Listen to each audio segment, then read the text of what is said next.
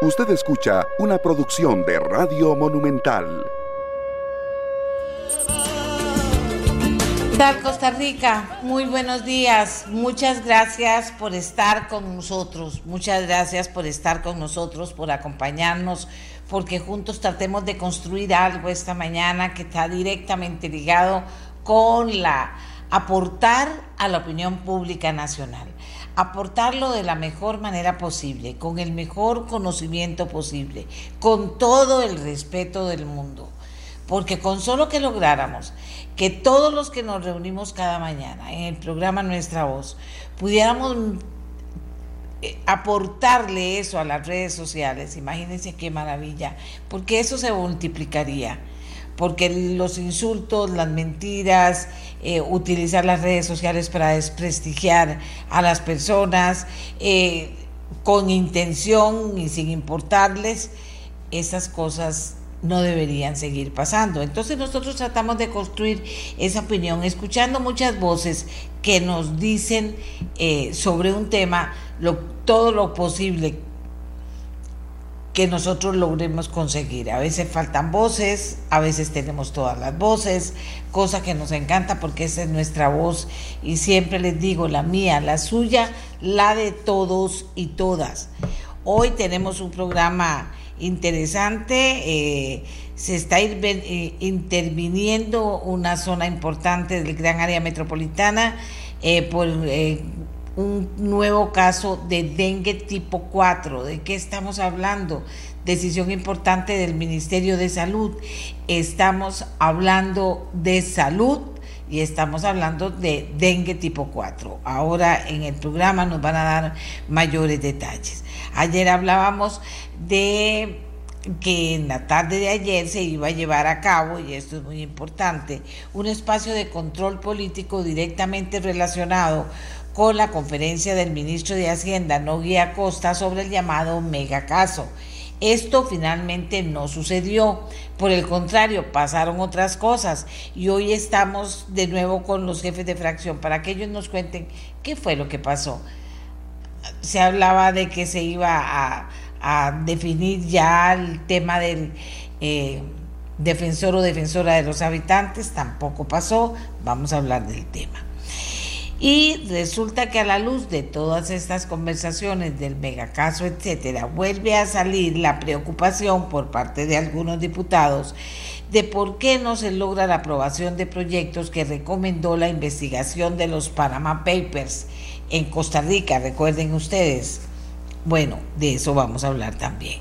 Y además, la Asociación Costarricense de la Judicatura eh, envía ayer a la Asamblea Legislativa en respuesta a la consulta realizada por la Asamblea, por la Comisión a eh, sobre el proyecto de ley referido a la reforma constitucional sobre elección de magistraturas. Esto es muy importante, siempre será importante y hoy vamos a hablar de eso y dice que destaca la inviabilidad constitucional del proyecto y la regresión en términos democráticos que implicaría para la independencia judicial.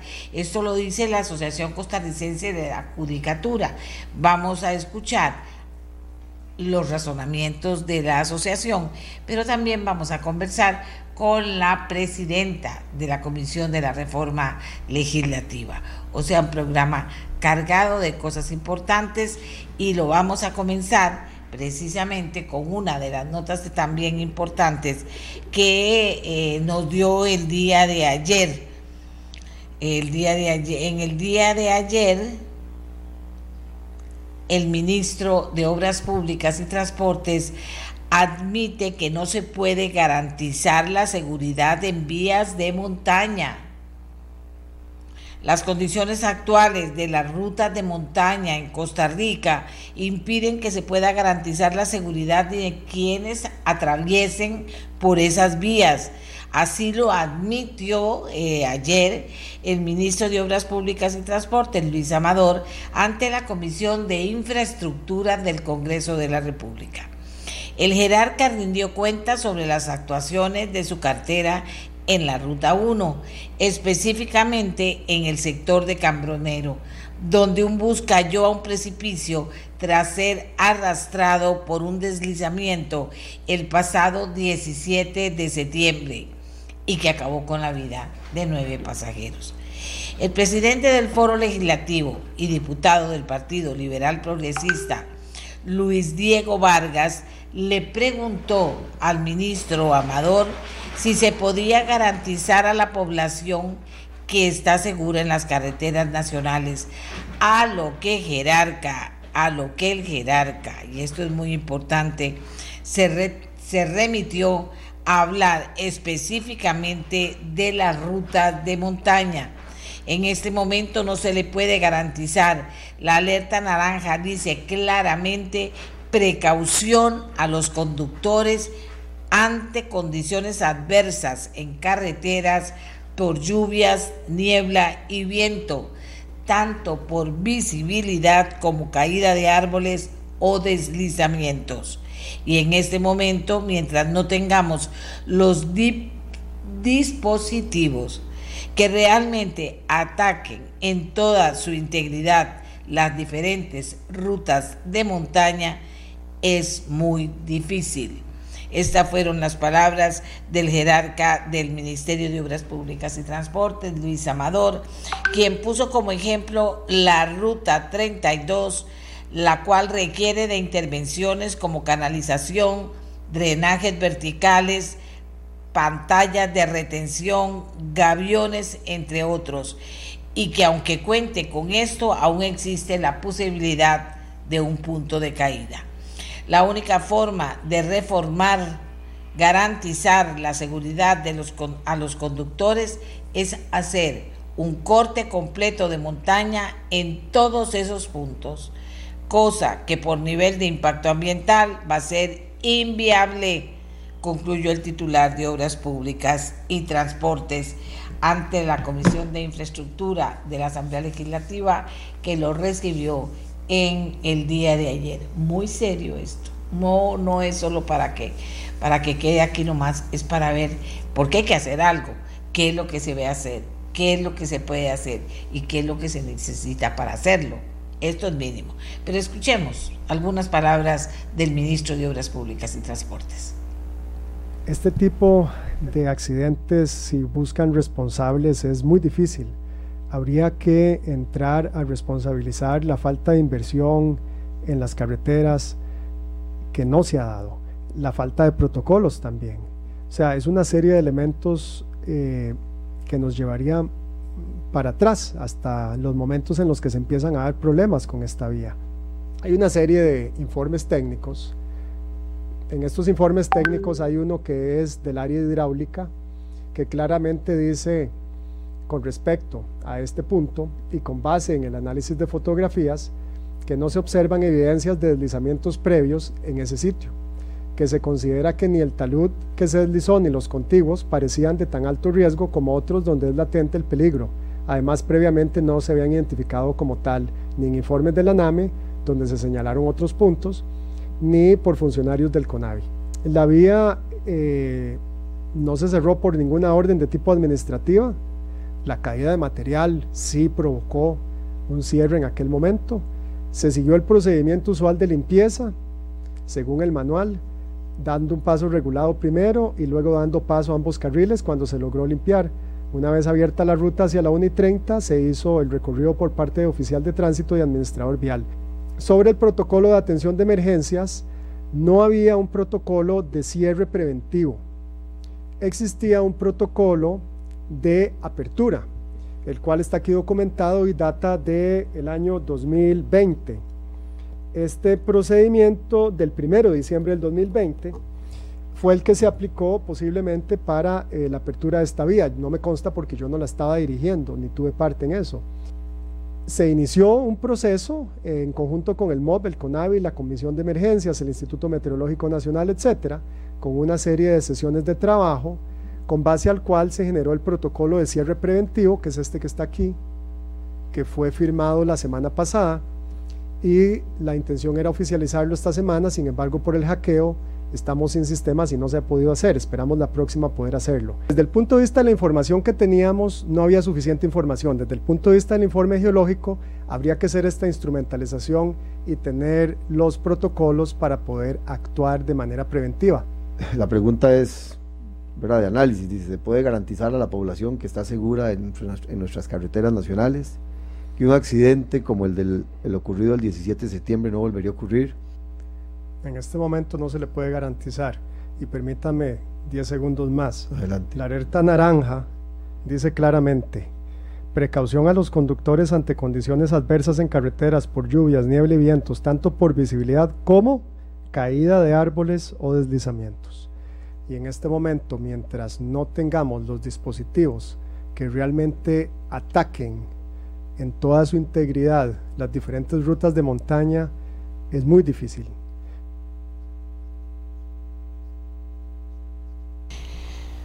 Así está la situación, amigas y amigos. Así está la situación.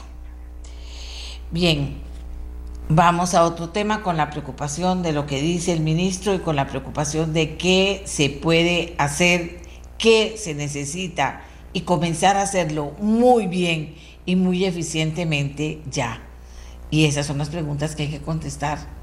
Y eso es lo que nos debe preocupar fundamentalmente, porque si no, vienen ahorita las lluvias y la cosa sí va a estar mucho más seria. ¿De acuerdo? Y vamos a otro tema.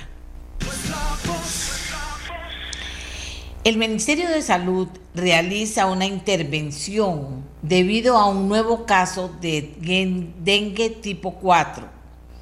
A través del programa de manejo integrado de control de vectores, realizó ayer lunes y realizará durante las próximas dos semanas varias intervenciones tras la confirmación de un nuevo caso de dengue tipo 4 registrado en la localidad de La Libertad de Pavas, aquí en San José. Isaac Vargas Roldán, el doctor Isaac Vargas Roldán, es el coordinador nacional del programa de manejo de vectores y él es quien nos va a ayudar a entender mejor qué es lo que está pasando. Buenos días, doctor. Empecemos recordándole a la gente qué es esto de dengue tipo 4, por favor.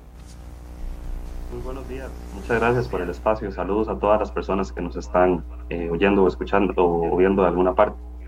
Eh, vamos a ver, el dengue es un virus y como virus que es podemos eh, y entenderlo de una forma muy coloquial como que tiene primos, ¿ok? En el país se ha dado la circulación de dengue tipo 1 y tipo 2 durante muchísimos años. Solamente esos dos primos andan circulando, digamos, en el país. Ahora bien, el año pasado tuvimos este, la particularidad de que logramos identificar que estaba circulando el dengue tipo 3 que fue ubicado muy puntualmente eh, como un caso importado, y la aparición de dengue tipo 4. ¿Cuál es el riesgo que implica esto de, que aparezcan otros primos del dengue? Eh, nosotros, eh, como país tropical que somos, estamos llenos de enfermedades tropicales transmitidas por vectores, ¿verdad? Entonces, cuando aparece un primo de estos nuevos, el gran riesgo para la población es que podrían evolucionar a casos de dengue grave.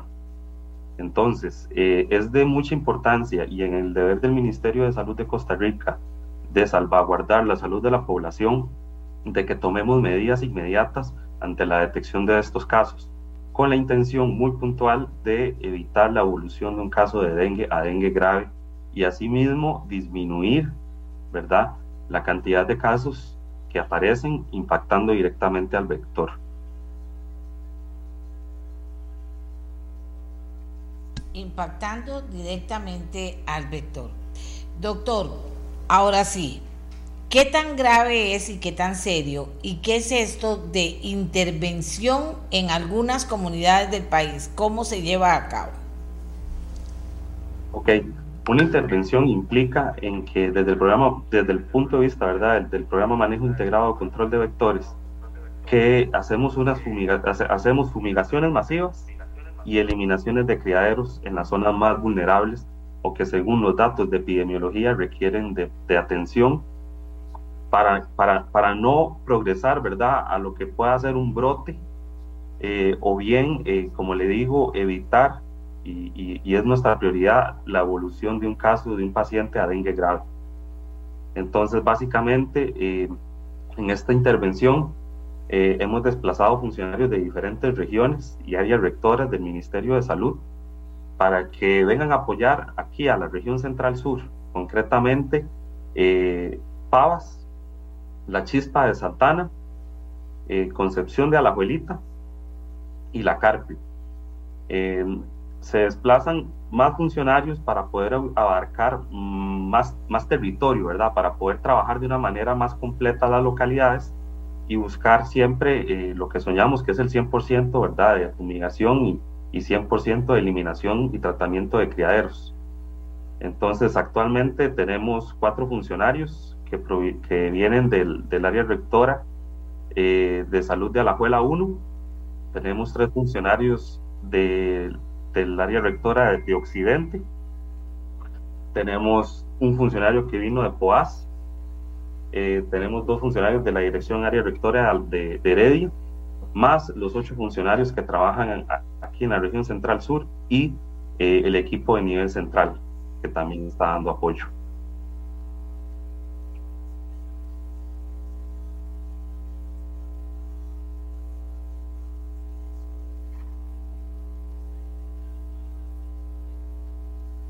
Doctor, para las personas que nos preguntan, ¿qué es un vector? ¿Qué es el vector? Desde un punto de vista entomológico, ¿verdad? Que es ahorita en el ámbito que estamos eh, conversando, un vector es el medio por el que se, en, este caso, los virus, ¿verdad? Las, lo que hablamos como arbovirosis, eh, un vector viene a ser el transmisor de estas enfermedades, es el medio por el cual se pueden transmitir eh, enfermedades en vector, eh, aquí puntualmente nosotros estamos atacando a la Aedes aegypti, para ponerlo de una manera más clara, que es el mosquito transmisor de, eh, del, del, dengue, el zika y el chikungunya.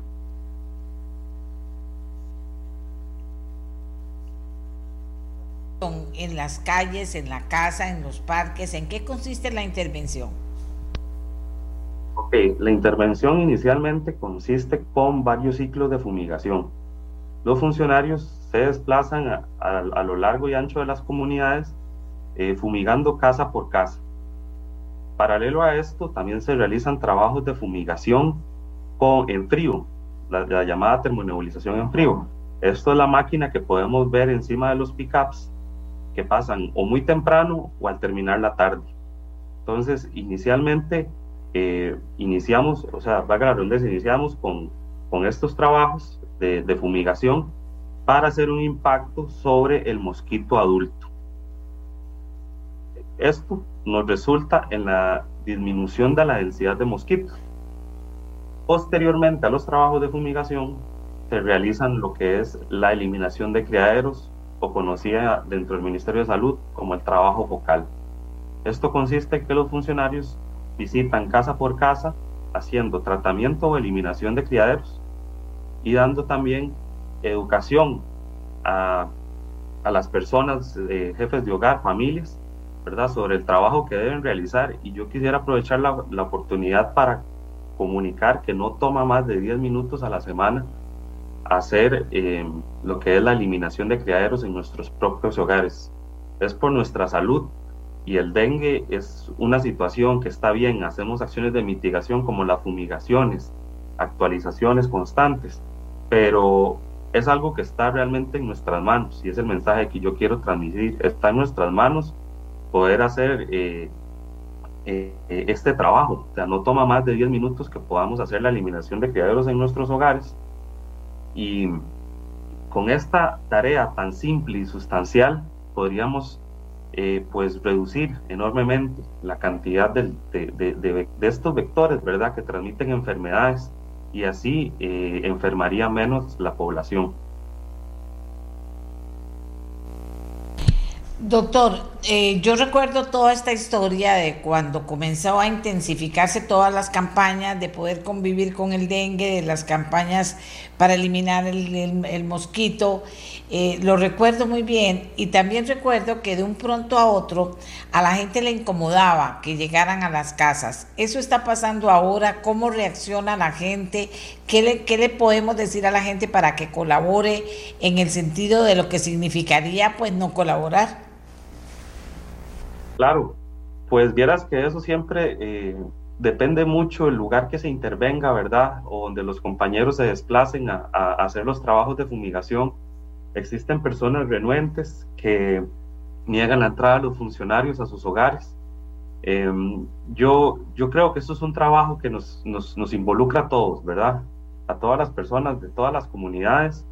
Em, eh, el mensaje que yo quiero transmitir es que estos trabajos que se realizan eh, son en pro del bienestar nuestro, en pro de la salud.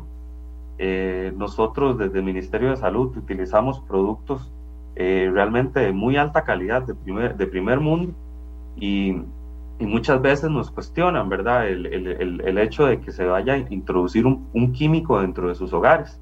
Este químico que nosotros utilizamos es sumamente seguro, eh, realmente no, no, tiene interferencias eh, con la salud y no toma más de 10 minutos para que las personas puedan volver a ingresar a sus viviendas después de los trabajos de fumigación.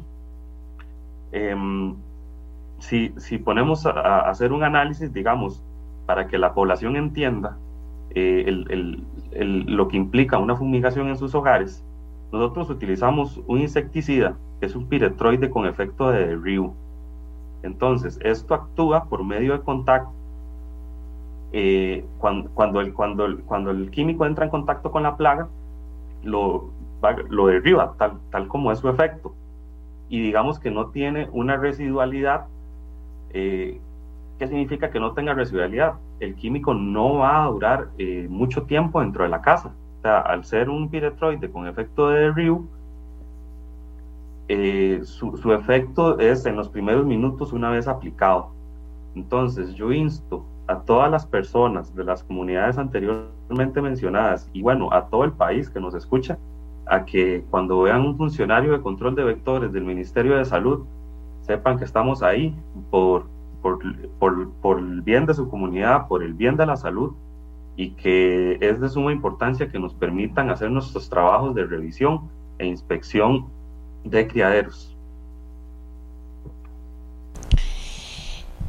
Doctor, recordemos nuevamente el tema del dengue, de qué estamos hablando, cómo inicia, a qué hay que prestarle atención en cada una de estas comunidades en general, no sé si en todo el país.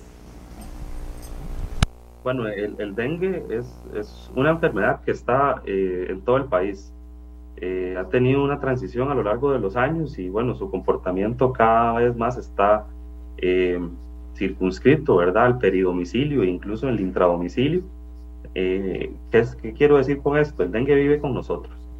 El dengue está en todo el país y todo el país reporta casos de dengue. Tenemos lugares, ¿verdad?, que históricamente han mostrado un comportamiento y tienen sus picos en el año, ¿verdad? Eh, con una mayor cantidad de casos en comparación con otros, pero eh, es algo que tenemos en absolutamente a todo lo largo y ancho del país. Eh, ¿Qué implica tener dengue? La característica más, más puntual o, que podemos decir que, que es la, la, más común es el inicio de la fiebre, con dolores musculares, dolores articulares, dolores oculares, todo esto este, va evolucionando, ¿verdad? Y sin un apropiado manejo eh, clínico, eh, puede evolucionar un caso de dengue grave. Yo insto a la población a que en el caso de presentar síntomas asociados a fiebre, dolores musculares, articulares, se presenten a los servicios de salud para que reciban la atención y manejo adecuado. Eh, usted dice que está en todo el país. En cualquier parte le puede pasar a uno que llegue el mosquito y lo pique si uno no toma esas medidas, doctor. Es correcto. El, vector, este zancudo, el Aedes aegypti, se encuentra en todo el país. Lo, hemos encontrado eh, como le digo, pues de punta a punta hemos encontrado este vector. el, la manera en que se transmite la enfermedad consiste en que existe una persona enferma, llega un mosquito hembra a alimentarse, porque los mosquitos hembra de la Aedes aegypti se alimentan de sangre, eso quiere decir que son hematófagos, eh, y al momento de alimentarse de su sangre, de una persona infectada, eh, adquieren el virus y en el momento que se alimenten de, un nuevo, de una nueva persona, le van a transmitir el virus. ¿Me explico?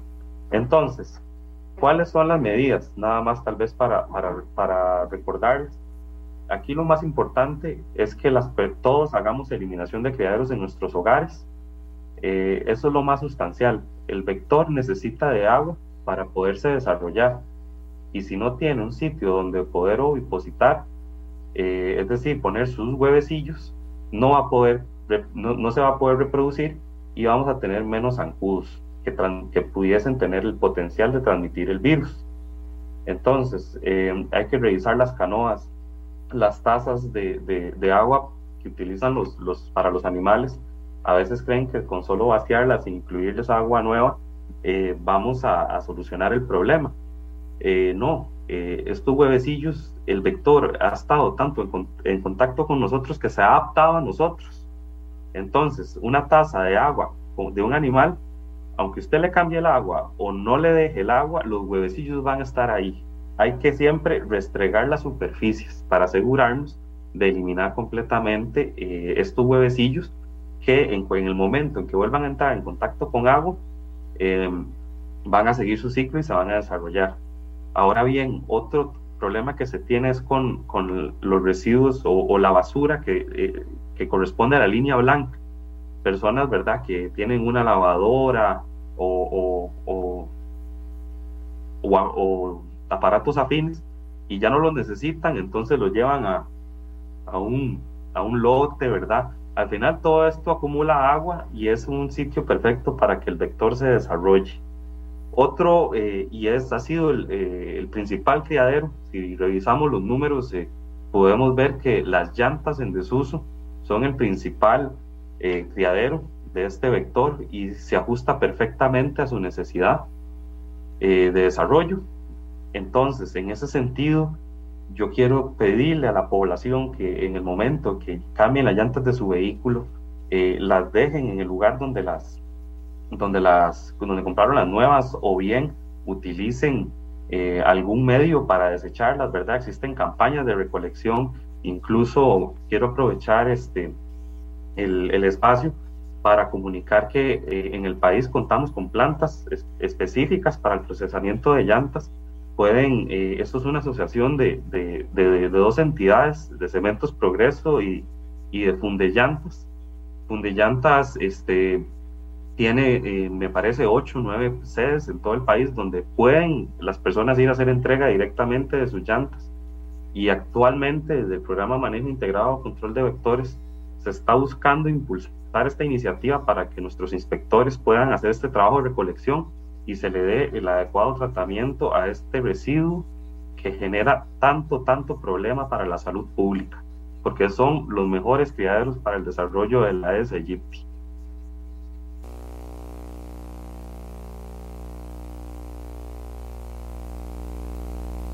Eh, lista nos ha dado, doctor, para que podamos nosotros prevenir, prevenir y están durante vamos a repetir otra vez, será durante dos semanas y vamos a repetir las comunidades. Ok, sí, este trabajo se inició ayer, lunes 23, y estará, estaremos trabajando constantemente hasta el próximo viernes 3 de, febrero. Eh, tenemos, ahorita nos encontramos trabajando en Paz. Eh, el día de ayer se trabajó con prioridad la localidad de La Libertad, siendo que ahí fue donde se ubicó el, el, el, caso positivo por dengue tipo 4. Entonces estaremos realizando un barrido al 100% de la, del cantón de Pavas. Esto con la intención y por el motivo de que por la alta densidad poblacional y la cantidad de criaderos que hay, eh, en aras a salvaguardar la salud de la comunidad, y el cantón de Pavas se va a trabajar el 100% del cantón. Em, entonces, una vez que finalicemos aquí los trabajos en el cantón de Pavas, estaríamos desplazándonos a lo que es eh, Concepción de la Juelita, donde también se ubicó otro caso de, dengue tipo 4, em, la chispa de Santana y la Carpio. Eso, en eso consiste esta intervención y el apoyo que se le está brindando a la región central sur. Bueno, agradecemos muchísimo al doctor Isaac Vargas por habernos dado toda la explicación de todo lo que tenemos que hacer, todo lo que tenemos que saber y todo lo que tenemos que apoyar. Y, nos ha explicado también que no hace daño a la salud el químico que utilizan ellos, pero que deben entrar a las casas y sobre todo esas localidades que se vuelven más débiles en esta situación. Eh, nosotros nos unimos, por supuesto, al llamado de abra su puerta, claro, fíjese que estén bien identificados, cómo lo harán, abra su puerta, ayude a que puedan eh, ingresar, intervenir su casa y quedar usted tranquilo porque las cosas están después ya tranquilas también, ¿verdad? Entonces les le agradezco mucho al doctor que nos haya ayudado con este tema. Vamos a, a otro tema, vamos a otro tema que también tiene que ver con salud, pero con salud política, diríamos nosotros. Miren, mañana, eh, perdón, ayer decían los jefes de fracción que en la tarde se iba a dedicar un espacio a los al control político y todo relacionado con la conferencia de prensa sobre el megacaso que había realizado el ministro de Hacienda. También se hablaba de que suponía iban a poder avanzar en el caso eh, de la elección del defensor o defensora de los habitantes. Finalmente no pasó, no pasó.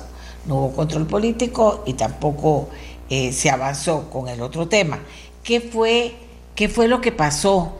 Yo les, les preguntaba anoche, quiero agradecer a los jefes de fracción y a los mismos diputados que anoche tarde eh, los convoqué para que estuvieran hoy con nosotros, porque tenían que estudiar, leer, ver, oír lo que había pasado para poder conversar con, con ellos y que cada uno de ellos nos dijera por qué no hubo control político como se había anunciado, qué fue lo que pasó y lo más importante, por qué pasó.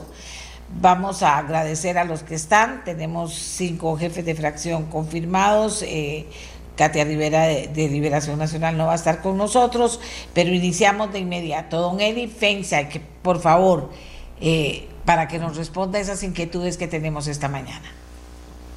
Eh, muy buenos días, doña Amelia. Buenos días a los compañeros y compañeras jefes de fracción y a toda su audiencia. mire, lo que, lo que pasó ayer a ver, ayer había un eh, gran interés de parte de todas las bancadas de que tuviéramos ese control político, ese espacio para el control político acerca de el anuncio fallido de Hacienda y todo lo que esto puede implicar para la democracia, la credibilidad de la política, etc. Eh, nosotros teníamos desde el jueves pasado un acuerdo en jefes de fracción de que el jueves iniciaba la discusión eh, eh, sobre la elección del defensor o defensora de los habitantes y que esa eh, discusión iba a continuar hasta terminar. y entonces se presentaron mociones para que se abriera un espacio para el control político y luego se pudiera continuar con el tema de la elección de los habitantes y hubo una oposición radical de parte de Liberación Nacional y el Frente Amplio que simple y sencillamente quieren impedir que se dé la discusión acerca de la discusión, pero que la, discusión acerca de la elección del defensor y defensora. Eh, hubo varias mociones que se presentaron, una moción para que ayer fuera el, control político y hoy se continuara con, eh, con el debate de la defensoría, hubo otra moción presentada para que el debate reglado sobre Hacienda se diera el miércoles y que lunes y martes dedicáramos a defensoría.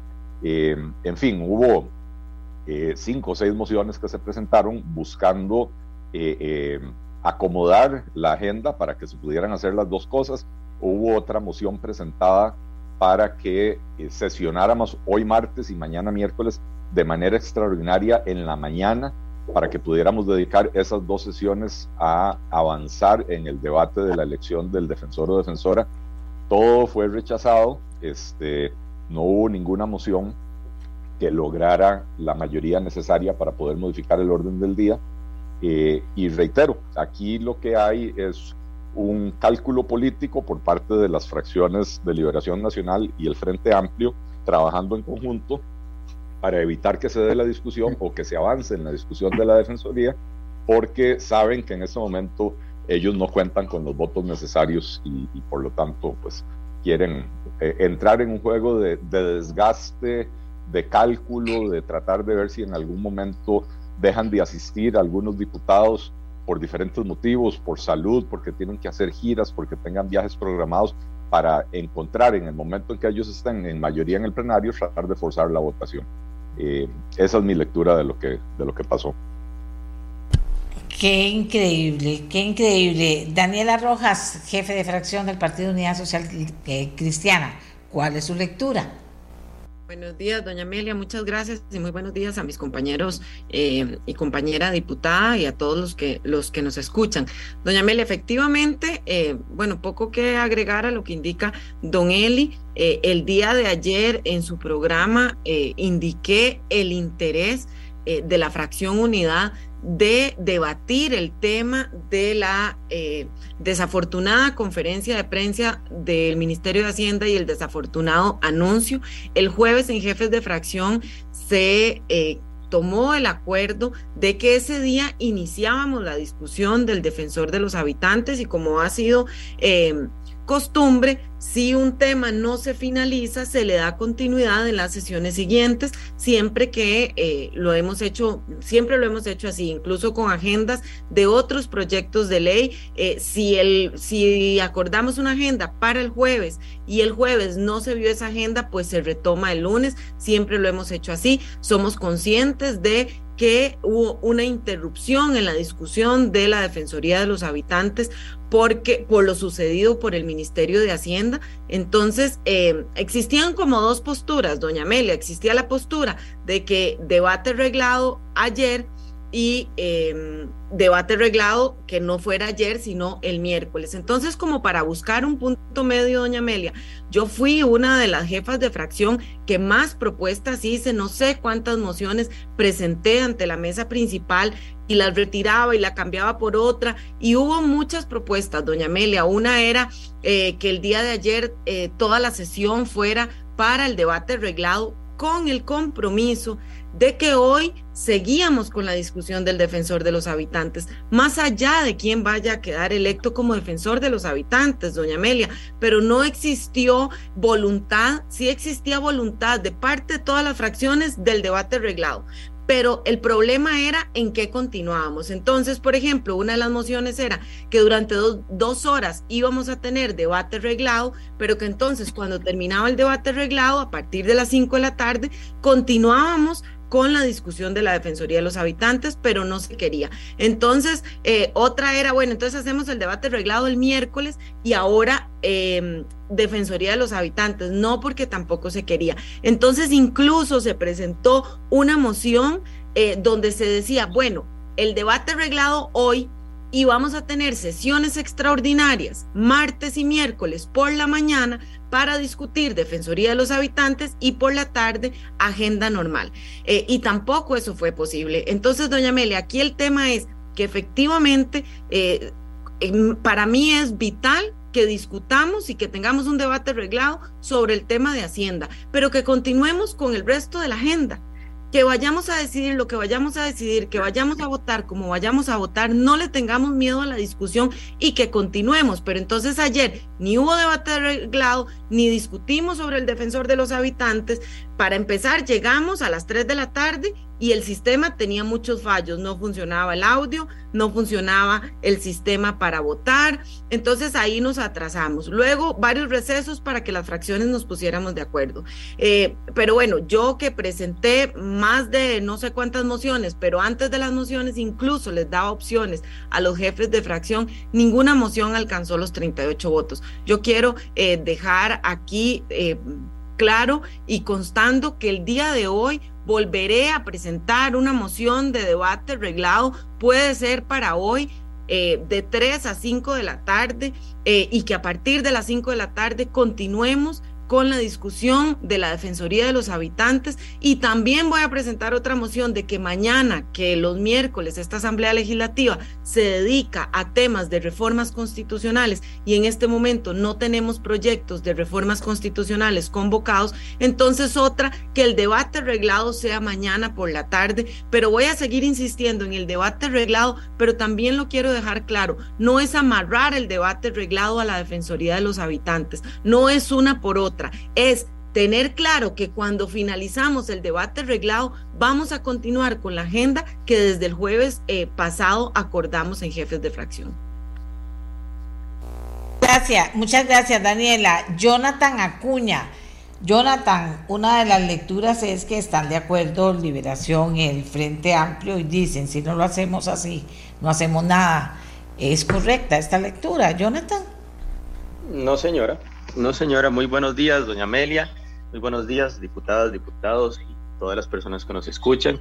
No, lo que ocurrió ayer, eh, eh, finalmente creo que Daniela lo explica bien, es que había un punto en el que estábamos todas las fracciones de acuerdo. Yo de hecho lo dije en una de las intervenciones finales, en realizar el debate reglado sobre lo acontecido con el Ministerio de Hacienda, que tal y como usted escuchó en la mañana del día ayer, aquí mismo en este programa, eh, compartíamos que era una situación tan grave que no podía dejarse enfriar, ¿verdad? No puede dejarse pasar el tiempo sin que haya el debido control político por parte de la Asamblea Legislativa, cuestionando, eh, por un lado, lo que ha hecho el Ministerio de Hacienda y también señalando eh, las posturas de cada partido respecto a lo que se debería hacer en materia de combate al fraude fiscal. Y entonces sobre eso había acuerdo. Eh, ciertamente lo que ocurre es que las primeras mociones que se presentan en ese sentido hay, eh, son varias. La primera es una que firmamos varias fracciones, que era solamente el debate reglado. Eso implicaba pues que la sesión de este día se dedicaría al debate reglado. Yo sí tenía una postura de parte de mi fracción que además del debate reglado debía mantenerse los tiempos de control político, porque venimos, mm, eh, digamos, jalando tiempos de control político de sesiones anteriores y pues hay interés en mi fracción de poder utilizar el tiempo de control político que tenemos pendiente, pero, pero bueno, eso generó ya una discusión de entrada durante la primera hora, otra de las propuestas que se nos presentó fue, eh, ya lo decía Daniela, una donde se proponía al mismo tiempo que un debate reglado, eh, una moción en la que al mismo tiempo se incluía el tema de la discusión de la defensoría. Y yo aquí aplico criterio realismo político, ¿verdad? ¿Qué pasó? Desde ese primer momento, yo lo que escuché de parte de Liberación Nacional fue nosotros queremos debate reglado hoy y no podemos tener compromisos respecto a la agenda los días siguientes. Y entonces, por puro ejercicio de realismo político, si en los votos de liberación nacional no hay 38 votos y mi interés central era que pudiésemos realizar el debate reglado sobre el Ministerio de Hacienda, que era en lo que estábamos de acuerdo, al parecer todas las fracciones. Y entonces, si quedaban vinculados, habían dos problemas. El primero era un problema de procedimiento. ¿verdad? Que de hecho, bueno, hay una discusión muy intensa respecto a si se pueden votar varios, varias discusiones en una sola moción. Pero la otra era que si se conjuntaban las dos cosas, el debate reglado más decisiones sobre las sesiones de los días siguientes, no daban los votos. Y mi fracción quería el debate reglado. Y entonces, bueno, nosotros tenemos claro que hay una disputa también. Pero Jonathan. Sí. Jonathan, ¿Ustedes creen que la gente entiende todo eso que ustedes me están diciendo? ¿Ustedes creen que hay gente que me dice, ¿qué es eso de debate arreglado? Inclusive yo le pongo, no, es debate arreglado. ¿Qué tal? o sea, ¿ustedes creen que la gente entiende y que la gente entiende y ve esas imágenes de ustedes ahí hablando y el otro diciendo y el otro de aquí? La gente entiende que hay prisa por, por hacer ciertas cosas y ustedes en eso yo lo que quiero decirles es que ustedes entienden y cómo, si hay una mayoría que tiene votos para algo, una minoría puede estar con el debate reglado dando vueltas o el debate no reglado atrasando esto, pero Jonathan, la gente los está viendo, ustedes están ahí abiertos. Yo le doy dos minutos, pero piensen la gente que está molesta.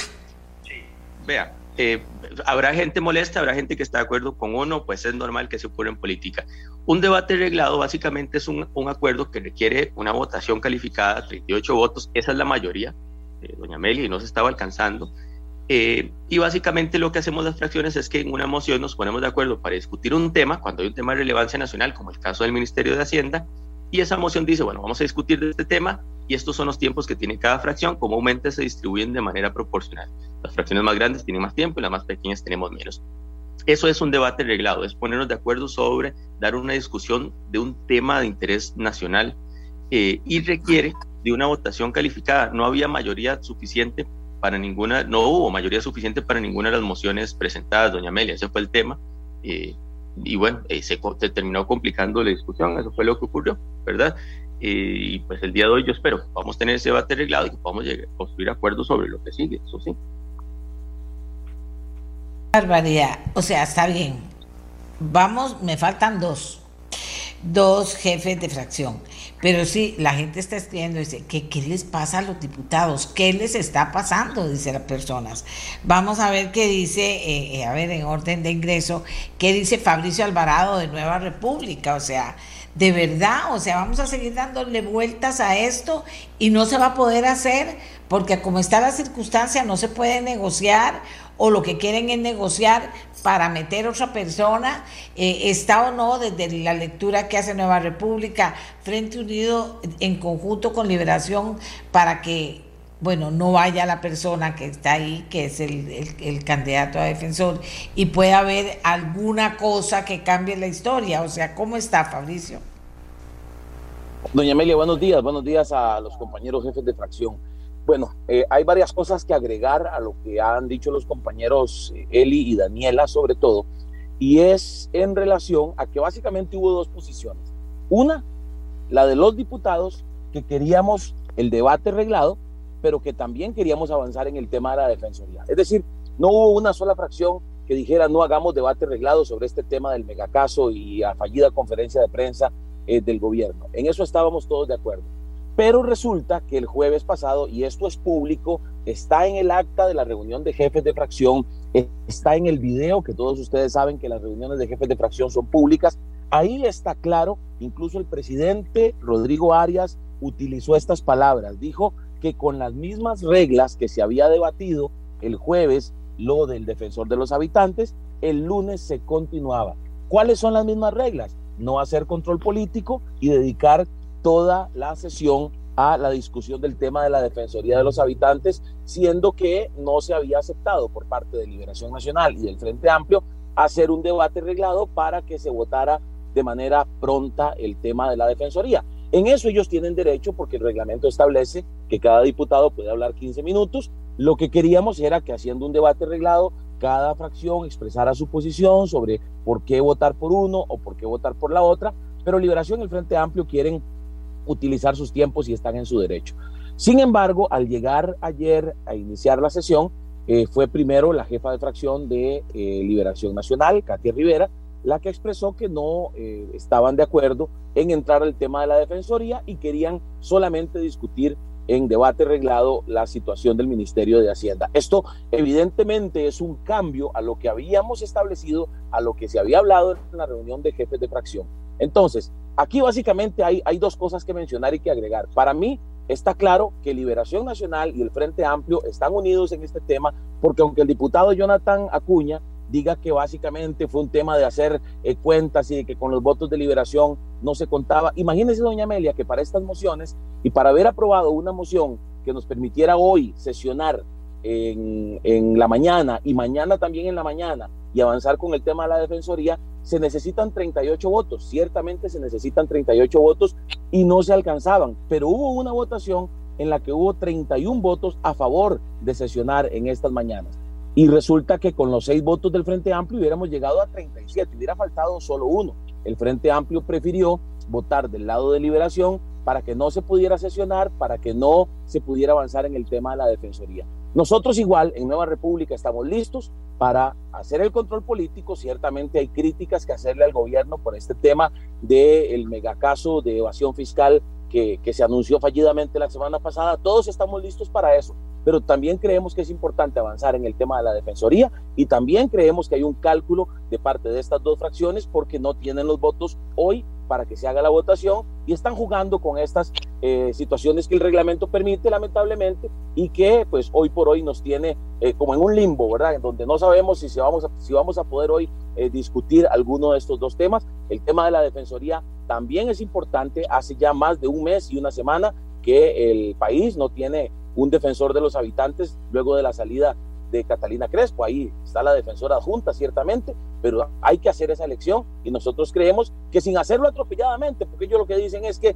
queremos tiempo para expresar cuál es nuestra posición, para dar nuestros argumentos. Bueno, nosotros estamos pidiendo que se abra el espacio para que ellos tengan ese, ese tiempo para argumentar, para decir por qué vamos a votar por nuestra candidata eh, Laura Arguedas, que es la que apoya eh, Liberación Nacional y, y, es la que creemos que también va a apoyar el Frente Amplio, bueno, que tengan el tiempo, pero ni siquiera tienen la apertura para decir, ok, discutamos las dos cosas, que esa fue básicamente mi posición el día de ayer. Ok, queremos discutir el tema del Ministerio de Hacienda, hagámoslo, pero también tengan la apertura para abrir espacios para que se avance, ni siquiera es para que se vote, no alcanzaría el tiempo. Si todos los diputados de liberación usan sus 15 minutos, si todos los diputados del Frente Amplio usan sus 15 minutos también, no daría tiempo hoy y mañana con sesiones completas de llegar a la votación, pero sí de avanzar, pero no se quiere avanzar por parte de estos dos partidos. Bien, vamos con la diputada Pilar Cisneros. ¿No será que están boicoteando a don Rodrigo Arias? Alguien, yo no sé, me extraña porque está Liberación involucrada, pero, pero, pero ahí hay un jefe de, un director de orquesta y, al pasarle por encima a las decisiones que se toman y cambiar y a cambiar, ¿no será que, que, que tienen algún interés en boicotear el trabajo de don Rodrigo? No sé. Mm, Pilar Cisneros, adelante. Hola, muy buenos días, doña Amelia, y a la gente que nos escucha. Vean, yo no voy a repetir para qué todo lo que ya han dicho los compañeros. Yo le voy a hablar a los ciudadanos. Y sí, ayer volvimos a votar a la basura 200 millones de colones, que es lo que cuesta operar este Congreso cada día. Vean, es muy fácil. Aquí hay dos bancadas, Liberación Nacional y el Frente Amplio, que no quieren avanzar en la Defensoría de los Habitantes. ¿Por qué? Porque como dijo Fabricio, como han dicho todos los compañeros, no tienen los votos y eso no se vale. Eso no es democracia. Democracia es, se pone a votación, se gana o se pierde. Y como bien dijo Eli, eh, eh, Fabricio y Daniela, ya había un acuerdo de jefe de fracción. Vamos a empezar con la de defensoría, 15 minutos por diputado, lo que ustedes quieran, pero vamos a avanzar. El hecho de que Liberación Nacional sea la bancada más grande, 19 diputados, no les da derecho a golpear la mesa y a decir, vea, ciudadano, nosotros que somos la banca sobre la mesa, lo que pasó con el Ministerio de Hacienda, que la agenda legislativa la imponga una sola bancada. No, señores, ustedes eligieron a 57 diputados, 57 personas con voz, voto y criterio. Y entonces, ¿qué pasa, Amelia? No puede ser que un acuerdo que habíamos tenido los jefes de fracción simple y sencillamente lo tiren a la basura y hagan lo que quieren hacer. No lo vamos a aceptar. Y ayer varias fracciones decidimos eso. ¿Estamos de acuerdo con el debate arreglado? Sí, pero sigamos con defensoría. Ah, no, yo no puedo decir que vamos a seguir con defensoría. Perdón, no es que yo no puedo decir, es que ya había habido un acuerdo previo, Amelia. Entonces, le quiero reconocer a Daniela Rojas, le quiero reconocer públicamente su enorme voluntad, deseo y de verdad presentó como seis o siete mociones y opciones diferentes que fueron rechazadas sistemáticamente por Liberación y por el Frente Amplio. Entonces, que no me digan que no hay una colusión entre esas dos fracciones. La hay. Por supuesto que la hay. Es público y notorio. Entonces, Amelia, aquí y amigos que nos están escuchando, la cosa es cómo desatamos este nudo. ¿Y cómo desatamos este nudo? Con democracia. ¿Y cómo se hace eso? Dejando que la mayoría vote, que la mayoría decida hacia dónde vamos. Y si son justos y si quieren respetar los acuerdos y si quieren respetar la democracia, el camino es hagamos el debate sobre lo que pasó en el Ministerio de Hacienda y continuemos con la Defensoría. Y hay un 100% de acuerdo entre todas las bancadas. Pero si yo nada más llego a golpear la mesa y a decir se hace lo que yo digo, pues qué pena, pero los demás no tenemos por qué aceptar eso. Así muy fácil y muy rápido, doña Meli. No, y muy fácil y muy rápido. Un minuto para cada diputado si tiene algo que agregar. Pero yo lo que les pregunto es, entonces, señores, así en una frase, ¿qué va a pasar? ¿Qué sigue? La gente, yo, yo sé que Jonathan dice, no, todo el país no, hay gente que está con nosotros. Bueno, está bien, porque como Jonathan es el que está ahora en el programa, no está Katia en el programa. Pero la gente está molesta y lo que ve la gente no le gusta. Y, la gente no entiende cómo pasan por encima a algo y quienes inician pasando por encima al acuerdo que se había tomado son el Partido Liberación Nacional, eh, que, está apoyado o no por el Frente Amplio. Eh, eh, pareciera que eso es así, ¿verdad? Pero lo que digo al final, lo que digo al final es que como es que no se ponen de acuerdo, por Dios, y siguen pasando los días y no va a pasar nada. ¿Qué va a pasar hoy, don Eli? Un minuto, ¿qué va a pasar hoy entonces? Seguiremos igual. Doña Amelia de ahí es una incógnita porque no sabemos en qué actitud van a llegar hoy eh, los diputados de Liberación y el Frente Amplio. Nosotros vamos a seguir insistiendo en que se pueda dar el debate reglado sobre Hacienda y que se continúe con la discusión de, eh, la Defensoría. Eh, y estamos buscando soluciones para que el plenario no se entrabe otra vez. Yo creo que lo de ayer fue una vergüenza y, y no, no se puede repetir. ojalá que los que están impidiendo que las mayorías se pronuncien entren en razón y se den cuenta de que están incluso dañando la democracia. Daniela Rojas, una solución para que esto no se entrabe y sigan adelante, por favor. Doña Amelia, de parte nuestra vamos a presentar la moción para el debate reglado con la discusión de, de, la Defensoría de los Habitantes y también solo debate reglado. Esperamos que eso sea aprobado. Si eso no es aprobado, entonces seguiremos con la agenda ordinaria que, que nos toca, pero sí quiero indicar algo, doña Amelia, eh, aunque me pase tal vez 30 segundos. Eh, Doña Amelia, la convocatoria de sesiones extraordinarias termina la próxima semana. A partir del próximo miércoles vamos a estar en sesiones ordinarias. Entonces sería una lástima que no finalicemos con esto que es lo que tenemos pendiente en estas sesiones extraordinarias para ya en las sesiones ordinarias continuar con nuestra agenda normal, porque si esto lo dejamos para esas sesiones ordinarias, vamos a trazar proyectos importantísimos para el país y que todos los costarricenses están esperando. Aquí no se trata de satanizar coincidencias. Yo, yo no lo voy a hacer porque en ocasiones vamos a coincidir con distintas fracciones. Lo que tenemos que hacer es respetar los acuerdos que hay. Eh, independientemente en, en cuál coincidencia o con cuál fracción uno en ese momento y en ese tema en específico esté coincidiendo. A mí lo que me preocupa muchísimo es que la próxima semana en sesiones ordinarias no veamos proyectos importantes para el país porque vamos a estar en esta discusión cuando estos días que no tenemos una convocatoria fuerte en sesiones extraordinarias podríamos aprovechar más el tiempo. De parte nuestra vamos a presentar ambas mociones y esperaremos a ver eh, cuál tiene más, más apoyo. Jonathan Acuña, ¿qué solución plantea Frente Amplio para que esto avance? Eh, bueno, doña Amelia, el día de ayer don Rodrigo Arias en la tarde también nos señaló su interés de que pudiésemos tener una conversación de previo a plenario, al iniciar plenario, de los factores de fracción para buscar alguna solución. Nosotros estamos abiertos a, a encontrar algo que genere un acuerdo. Queremos priorizar en primer lugar que sí creemos que los espacios de control político son necesarios y que la discusión sobre eh, lo ocurrido del Ministerio de Hacienda no debería pasar del día de hoy, deberíamos realizarla como máximo el día de hoy y a partir de eso construir un acuerdo para el resto de la discusión que sigue en la semana. Nosotros tenemos apertura plena. El día de ayer no podíamos estar de acuerdo con las sesiones extraordinarias porque efectivamente eso, bueno, fue una propuesta que puso sobre la mesa eh, la Unidad Social Cristiana con la que no podemos coincidir, pero estamos abiertos a buscar espacios para ir distribuyendo los tiempos para la Defensoría, etcétera, pero para construir un acuerdo que nos permita también tener este debate sobre eh, lo que corresponde al Ministerio de Hacienda y coincido con Daniela también. Aquí no se pueden satanizar las coincidencias se equivoca quien lo hace porque falta muchísimo tiempo en los que coincidirán y tendrán diferencias con unas y otras fracciones. Y entonces quien suponga acá que, se, que queda muy bien venir a señalar que es que existen mancuernas o como quieran señalar, eh, calificarlas, pues ya le, eh, ya le vendrán sus tiempos en los que tendrá que coincidir con unas otras fuerzas políticas y entonces ese señalamiento se le vendrá encima, ¿verdad? Nosotros intentamos construir un acuerdo con la gente con la que tengamos eh, eh, puntos en común en hechos puntuales. Ayer votamos a favor tanto una moción de la unidad como una moción de liberación para realizar el debate reglado y así va a seguir siendo. Vamos a coincidir por el fondo sin importar las banderas políticas que estén de por medio. Bien, Fabricio Alvarado. ¿Qué se puede hacer? ¿Qué están dispuestos a hacer?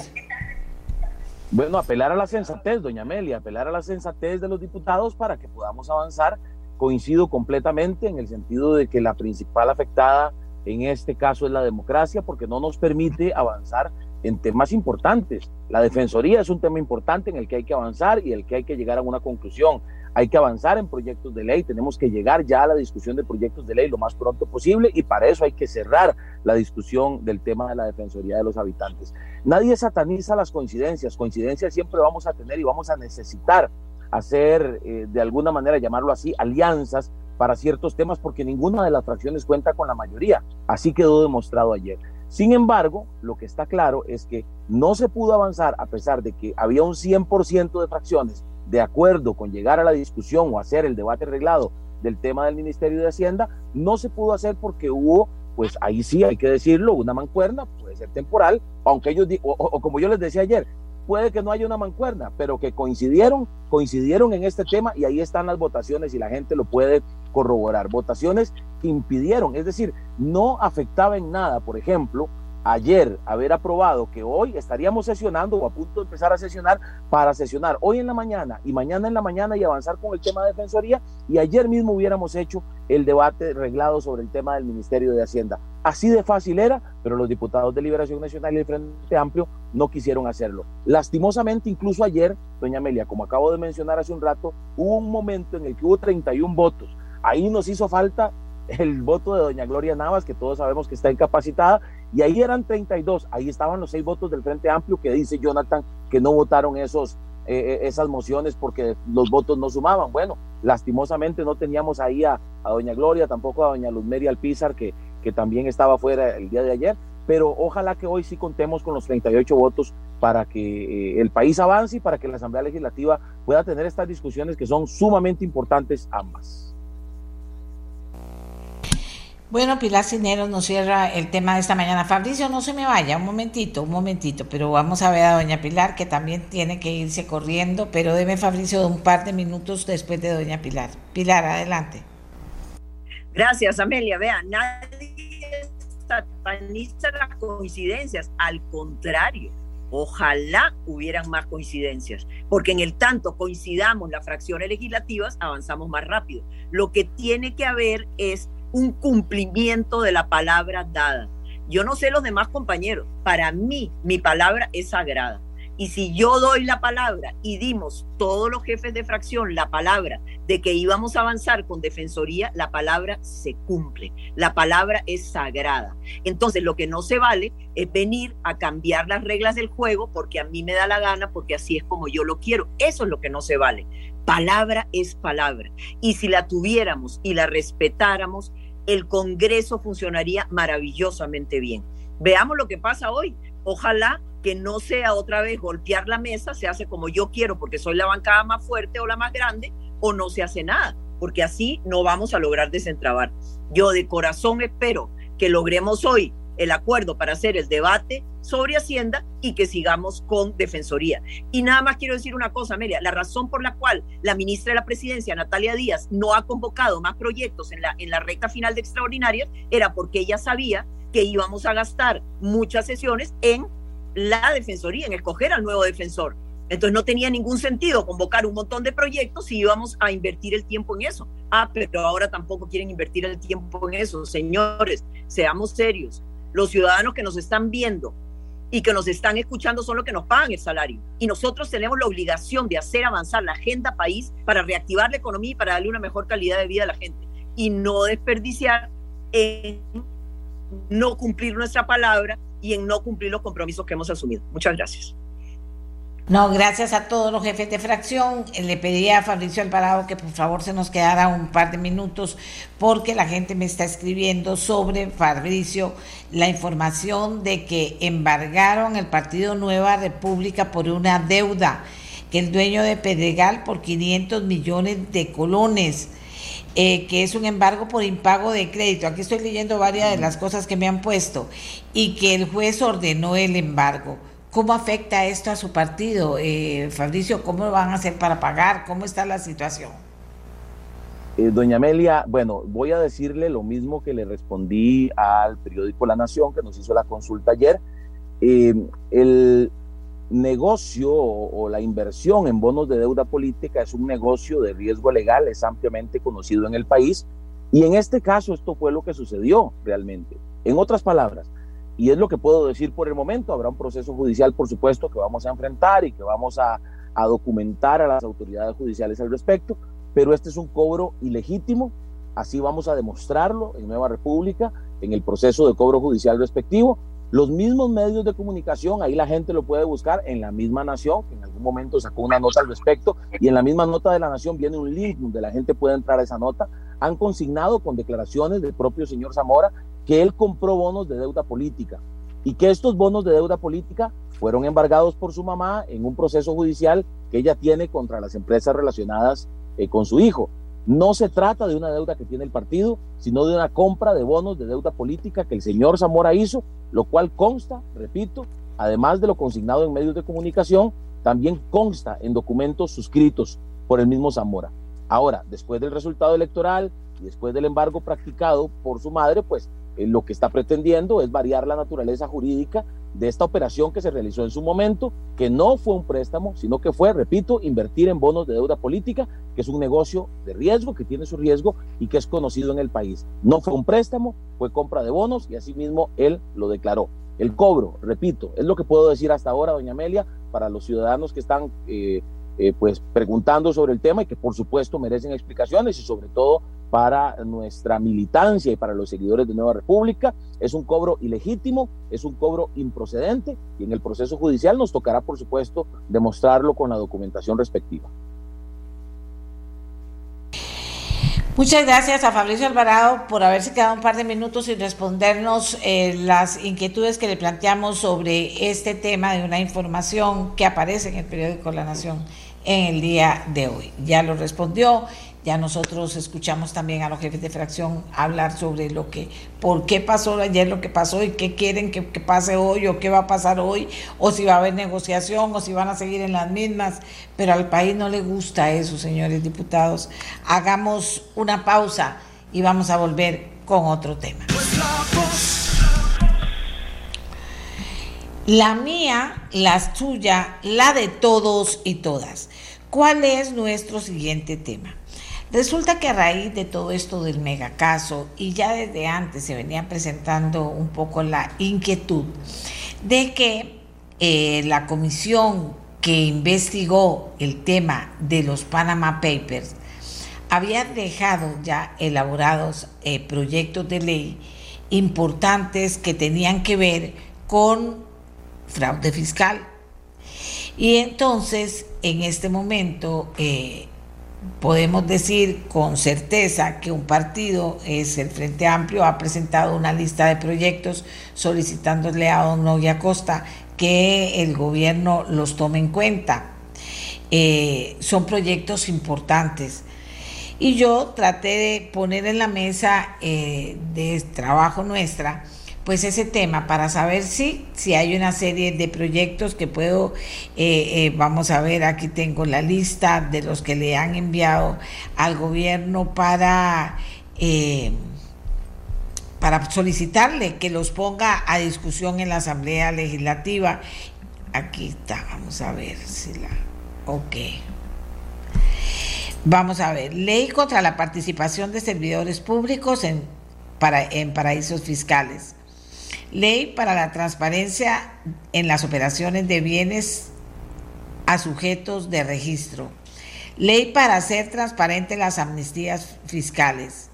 Ley para fortalecer el combate al delito de fraude a la hacienda pública. Levantamiento del del velo de la personalidad jurídica. Ley para fortalecer el registro de, eh, la transparencia y beneficiarios finales. Reforma al artículo 62 de la Ley contra la corrupción y el enriquecimiento ilícito en la función pública. Eh, ley, vamos a ver, en el artículo Vamos a ver, vamos a ver. Imprescriptibilidad de los delitos de corrupción. Ley de reforma al artículo de la ley sobre estupefacientes, sustancias psicotrópicas, drogas de uso no autorizado, actividades conexas, legitimación de capitales y financiamiento al terrorismo. Bueno, creo que me quedo corta, que todavía hay leyes que preocupan. Ya ha recibido don Novia Costa la solicitud de, que, de ponerla en, en aras de, de, establecer una ruta fiscal, de ponerla ya, eh, eh, convocarla en la Asamblea Legislativa. Pero me pregunté cómo están las cosas en la Asamblea Legislativa de acuerdo a los proyectos recomendados por la Comisión Especial que investigó los Panama Papers. No es fácil hacerlo. Yo le quiero agradecer a Paulina Ramírez, presidenta de la Comisión de Hacendarios, que ella nos va a decir la experiencia de esa comisión sobre el tema. Pero quise hablar también con dos ex integrantes de eh, la Comisión Especial Investigativa de los Panama Papers, eh, ya sé, las legislaturas pasadas. Una de ellas es Patricia Mora, fue presidenta de la comisión, y otro es eh, del Partido Frente Amplio, y otro es Ronnie Monge, que integró también la comisión de Panama Papers, eh, que es del Partido Liberación Nacional. Quiero preguntarle a ellos cómo ven ellos todo ese trabajo que se hizo en la comisión, todo lo que se logró elaborar de proyectos, si les han dado algún tipo de seguimiento o cómo ven esos proyectos dentro de la de la necesidad que tiene el país y de la importancia que tienen unos más que otros, pero la importancia que tienen en el tema de fraude fiscal. Patricia, buenos días. Cuénteme. Buenos días, Amelia. Encantada de estar aquí. Hola, Paulina. Encantada de verte por estas por, por, estos medios y a Ronnie igual mis ex mi ex compañera y ex compañeros diputados. Encantada de estar y gracias Amelia. Eh, lo mío es un abordaje más político, yo no soy abogada, no soy economista.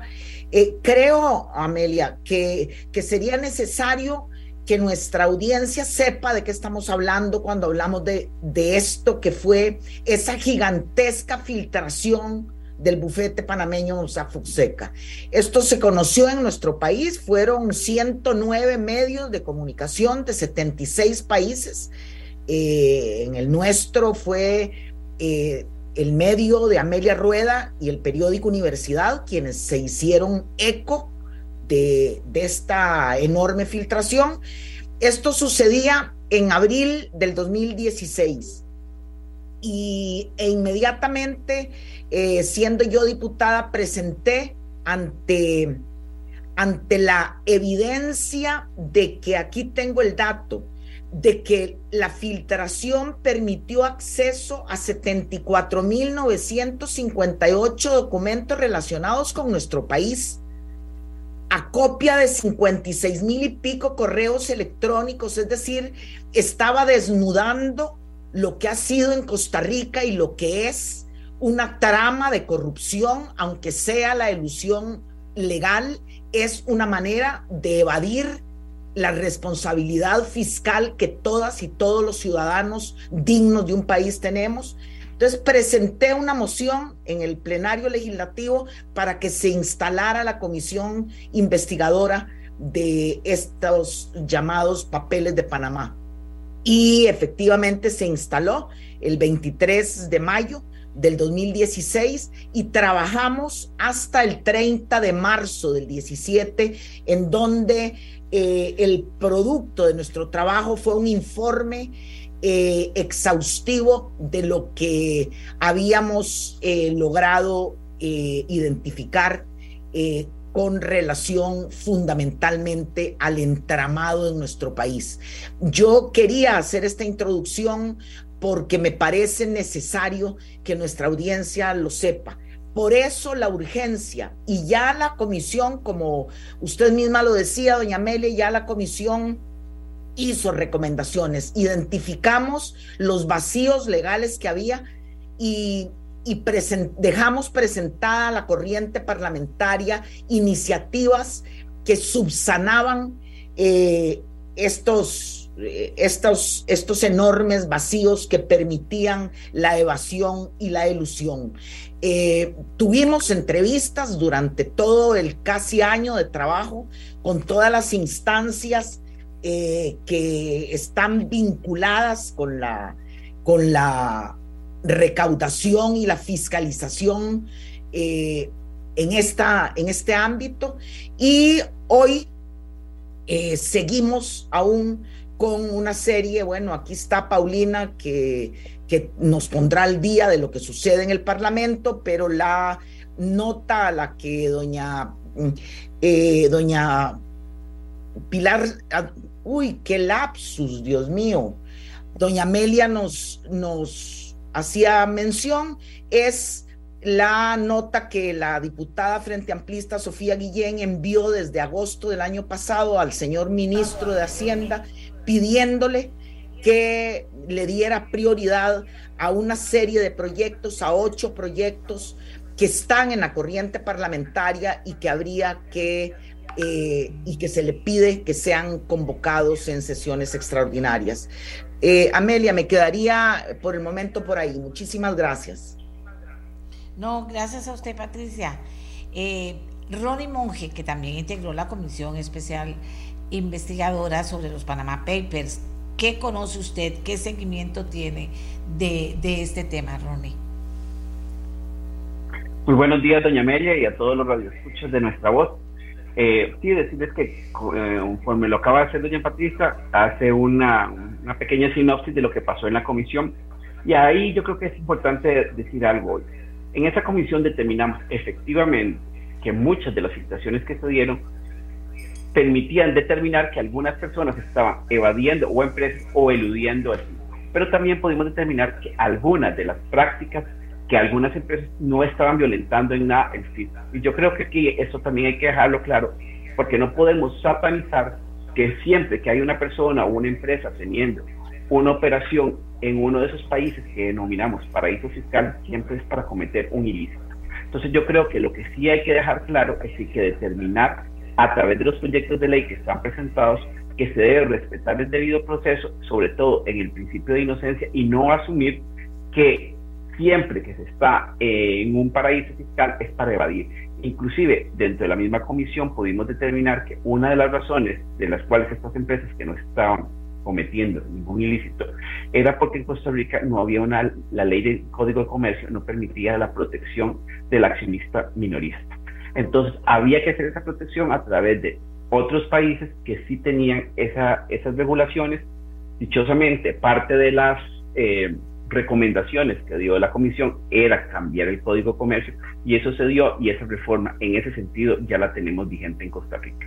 Entonces yo sí quisiera dejar claro que efectivamente la comisión logró determinar que había voluntad en algunos casos de evadir o eludir al fisco, pero no en todos los casos que se conocieron a través de los conocidos papeles de Panamá. Eso sería de primera instancia lo que yo quisiera decir, doña Mary.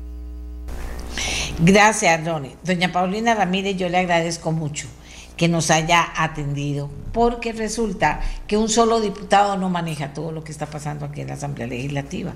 Sin embargo, eh, doña Paulina eh, tiene en sus manos en la Comisión de Hacendarios, contarnos qué pasa con los que hay en la Comisión de Hacendarios, si hay o no alguno, y cuál es el trámite que se hace con este tipo de proyectos, de quién depende que lo pongan en conocimiento de, eh, de la Asamblea Legislativa, que inicie ese proceso. Así que yo saludo a doña Paulina, le agradezco muchísimo que esté con nosotros y le doy la palabra a doña Paulina. Buenos días. Muy buenos días, doña Amelia, y a todos los que nos escuchan y nos ven por las redes. Este, yo le agradezco, sí, que pues anoche fue que nos comunicamos y no tuve tiempo para investigar todos los proyectos. Sin embargo, tengo en mis manos este, algunos, por ejemplo, usted mencionaba hace un momento los que fueron solicitados por doña Sofía De esos proyectos, cuatro han estado en la Comisión de Asuntos Hacendarios, los cuales sí le puedo dar respuesta. El resto de los proyectos no están asignados o no sé si están en alguna, o no se convocaron o no han sido este, parte de la agenda legislativa. De los cuatro que le puedo dar informe que han estado y que ya incluso fueron tramitados, este, está el 20.437, que es ley contra la participación de servidores públicos en paraísos fiscales. Ese ya está dictaminado de forma afirmativa y está para conocer en el plenario. No fue convocado por la este, en este periodo de sesiones extraordinarias por el señor presidente, por lo tanto ahí está todavía pendiente. La ley para transparencia en las operaciones de bienes a sujetos de registro, ese está, eh, se conoció en la Comisión de Hacendarios, sin embargo, requería de un análisis más ampliado y citamos al ICD, el cual hizo una propuesta para el segundo día de mociones 137 de un texto sustitutivo que estaríamos por conocer una vez que entremos en ordinarias porque tampoco fue convocado por el gobierno. El 21188, ley para hacer transparencia, a transparentes las amnistías fiscales, ya fue dictaminado positivamente tampoco se convocó. Y la ley para fortalecer el combate del delito de fraude a la hacienda pública también ya fue dictaminado positivamente y no fue convocado por el gobierno. Entonces estaríamos en espera de que en ordinaria siga su trámite normal para su conocimiento. También puedo añadir, y rescaté esta información sobre los proyectos que recomendó, que bien mencionaba doña Patricia, y que mencionaba el diputado Ronnie Monge sobre proyectos que recomendó la comisión en su dictamen que se pusieron en la corriente legislativa y el estado en que se encuentran ahora. Si me lo permite, le menciono, eh, son alrededor de seis o siete proyectos. Eh, se los puedo mencionar rápidamente y el estado en que se encuentran. Ellos recomendaron el 19.645, Ley de Creación de la Jurisdicción Especializada en Delincuencia Organizada en Costa Rica, el cual fue aprobado ya por eh, periodos anteriores y hoy es ley, es la ley 9481. Eh, también está el 19.951, que era la reforma a los artículos, varios artículos de la ley eh, sobre las, los estupefacientes eh, sustancias psicotrópicas, drogas de uso no autorizado, actividades conexas, legitimación de capitales y financiamiento de terrorismo. Este también es ley, es la 9480, 9449. Eh, tenemos la reforma al artículo 106 ter del Código de Normas y Procedimientos. Este está archivado por plazo cuatrienal, entonces este no, no, no se tramitó el levantamiento del velo, ese está archivado por plazo cuatrinal, que por cierto lo mencionó también Sofía dentro de los listados, pero está archivado. Y el 19.679 de ley de impuestos sobre la renta, este está archivado también por plazo cuatrienal. Entonces, ah, bueno, me quedan dos, de ley de especial distinción de dominio, ese tiene un dictamen afirmativo unánime de la Comisión de Seguridad del 10 de diciembre del 2015. Ese quedó desde la época que fuimos diputados, tanto doña Patricia y Ronnie, que me alegra mucho volverlos a saludar y compartir con ellos. Estaba dictaminado, pero no ha sido ni convocado. Eh, reformas a la ley orgánica del Banco Central de Costa Rica y sus reformas para supervención consolidada de los grupos financieros ese también está archivado por plazo cuatrienal. Estos son los, los recomendados por la comisión investigadora de Panama Papers, en los cuales tanto doña Patricia y Ronnie eran miembros. Yo era diputada, pero no era miembro de esa comisión. Y este es el estado actual de esos proyectos. Sí, también recuerdo, les recuerdo que la ley de fraude fiscal, que esa sí estuvo en la comisión que presidí en aquel momento, en, Comisión de Hacendarios, en el 2016 se aprobó la ley de fraude fiscal, que fue una ley bastante importante y que contenía eh, también lo del el registro de accionistas, que fue muy discutido, y esa fue aprobada y el día de hoy es ley de la República. Entonces, eh, se han tramitado muchísimos proyectos en contra del fraude, en contra del blanqueo de capitales y que se, eh, se han hecho con la intención de ir en búsqueda de que pueda detectarse, identificarse todo este tipo de actividades o acciones que muchas veces algunos, no todos, los, eh, las empresas y, los que, trabajan en nuestro país buscan pues eh, evadir el fisco. Esto lo que sí quiero decirles es que hay mucha legislación, sin embargo, hay pocos mecanismos a nivel de la administración tributaria para fomentar este, el cumplimiento y ejecución de las leyes, incluso presupuesto. Si nosotros, revisamos el presupuesto nacional de este año, eh, se le recortó precisamente para el crimen organizado más de 8 mil millones.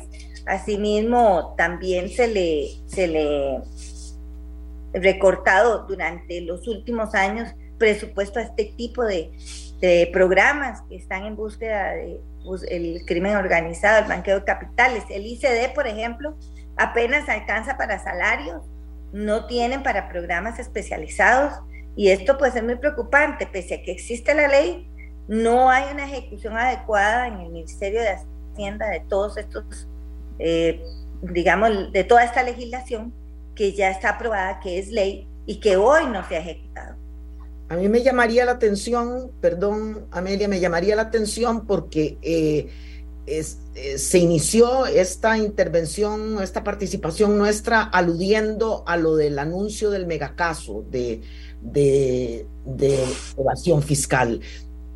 Pero doña Paulina acaba de narrarnos cuáles son las medidas que no se han tomado decir, si el gobierno del señor Chávez está tan interesado en frenar, en, reformar efectivamente el marco jurídico tributario, en fortalecer la gestión de fiscalización, en fortalecer la aplicación de sanciones, en mejorar los sistemas de información, ¿por qué no convoca los proyectos que tienen seis años? De estar en la corriente parlamentaria. Es que además aquí Costa Rica eh, tiene un lugar delicado. Nosotros formamos parte de la OCDE. La OCDE ha sostenido que los delitos fiscales son precursores de los delitos de legitimación de capitales. Ya en el 21 la Unión Europea nos regresó a una lista gris de paraísos fiscales, pidiéndonos, solicitándonos en aquel momento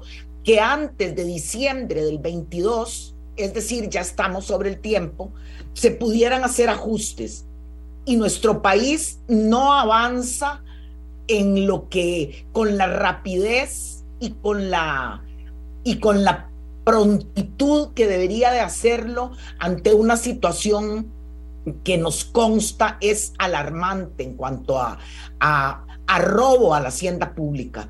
Yo respeto las opiniones de quienes consideran que efectivamente, y, y, las hago mías, no se puede meter a todos en el mismo cesto, pero en Costa Rica tenemos un escenario de robo a la hacienda pública mientras crece la pobreza y la miseria en nuestro país. Y yo creo que hay que exigirle al gobierno que convoque y que dé prioridad a esa lista de proyectos que se le ha pedido eh, desde la Patricia que lo haga.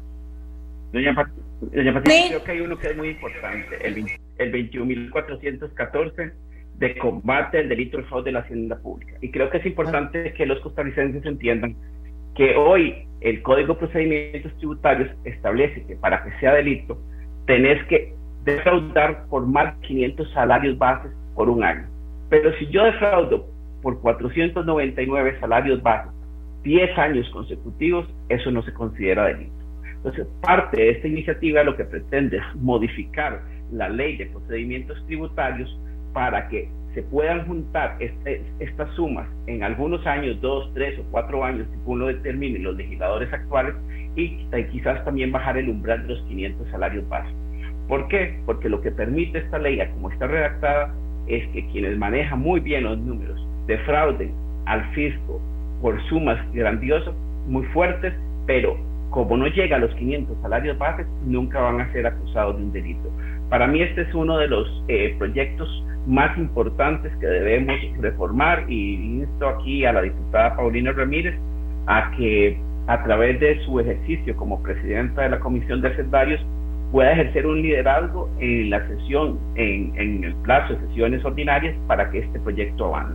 Eh, coincido que parece que, por lo menos en este caso, no ha habido un interés del gobierno de la República en convocarlo, lo cual es preocupante porque cuando este gobierno asumió este, las riendas de la administración, este país tenía un déficit y sigue habiendo elusión y evasión y evidentemente son temas que se deben tratar a nivel legislativo para dejar clara la cancha y que los costarricenses sepan claramente qué es lo que pueden hacer y qué es lo que no pueden hacer. Y yo he venido diciendo, hay gente que dice, bueno, la ilusión y todo lo demás.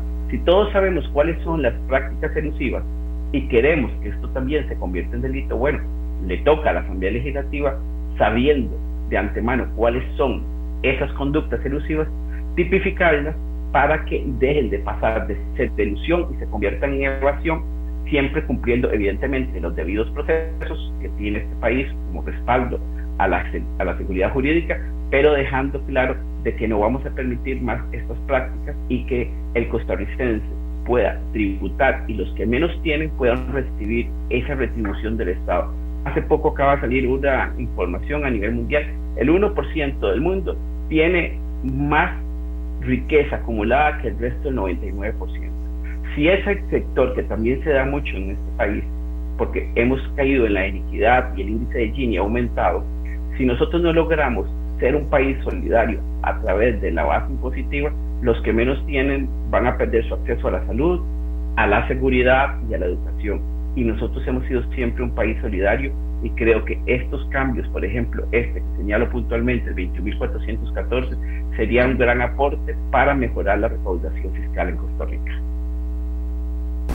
Muchas gracias a Ronnie Monge le voy a dar la palabra a doña Paulina, para que ella nos cierre este segmento del programa, agradeciéndole, porque efectivamente anoche fue que conversé con ella, agradeciéndole eh, todo el trabajo ya hasta altas horas de la noche que pudo obviamente realizar para poderle dar a ustedes esa información.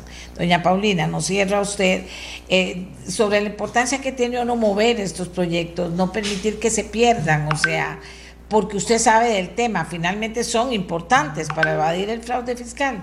Eh, para lograr comprobar el fraude fiscal o impedir el fraude fiscal.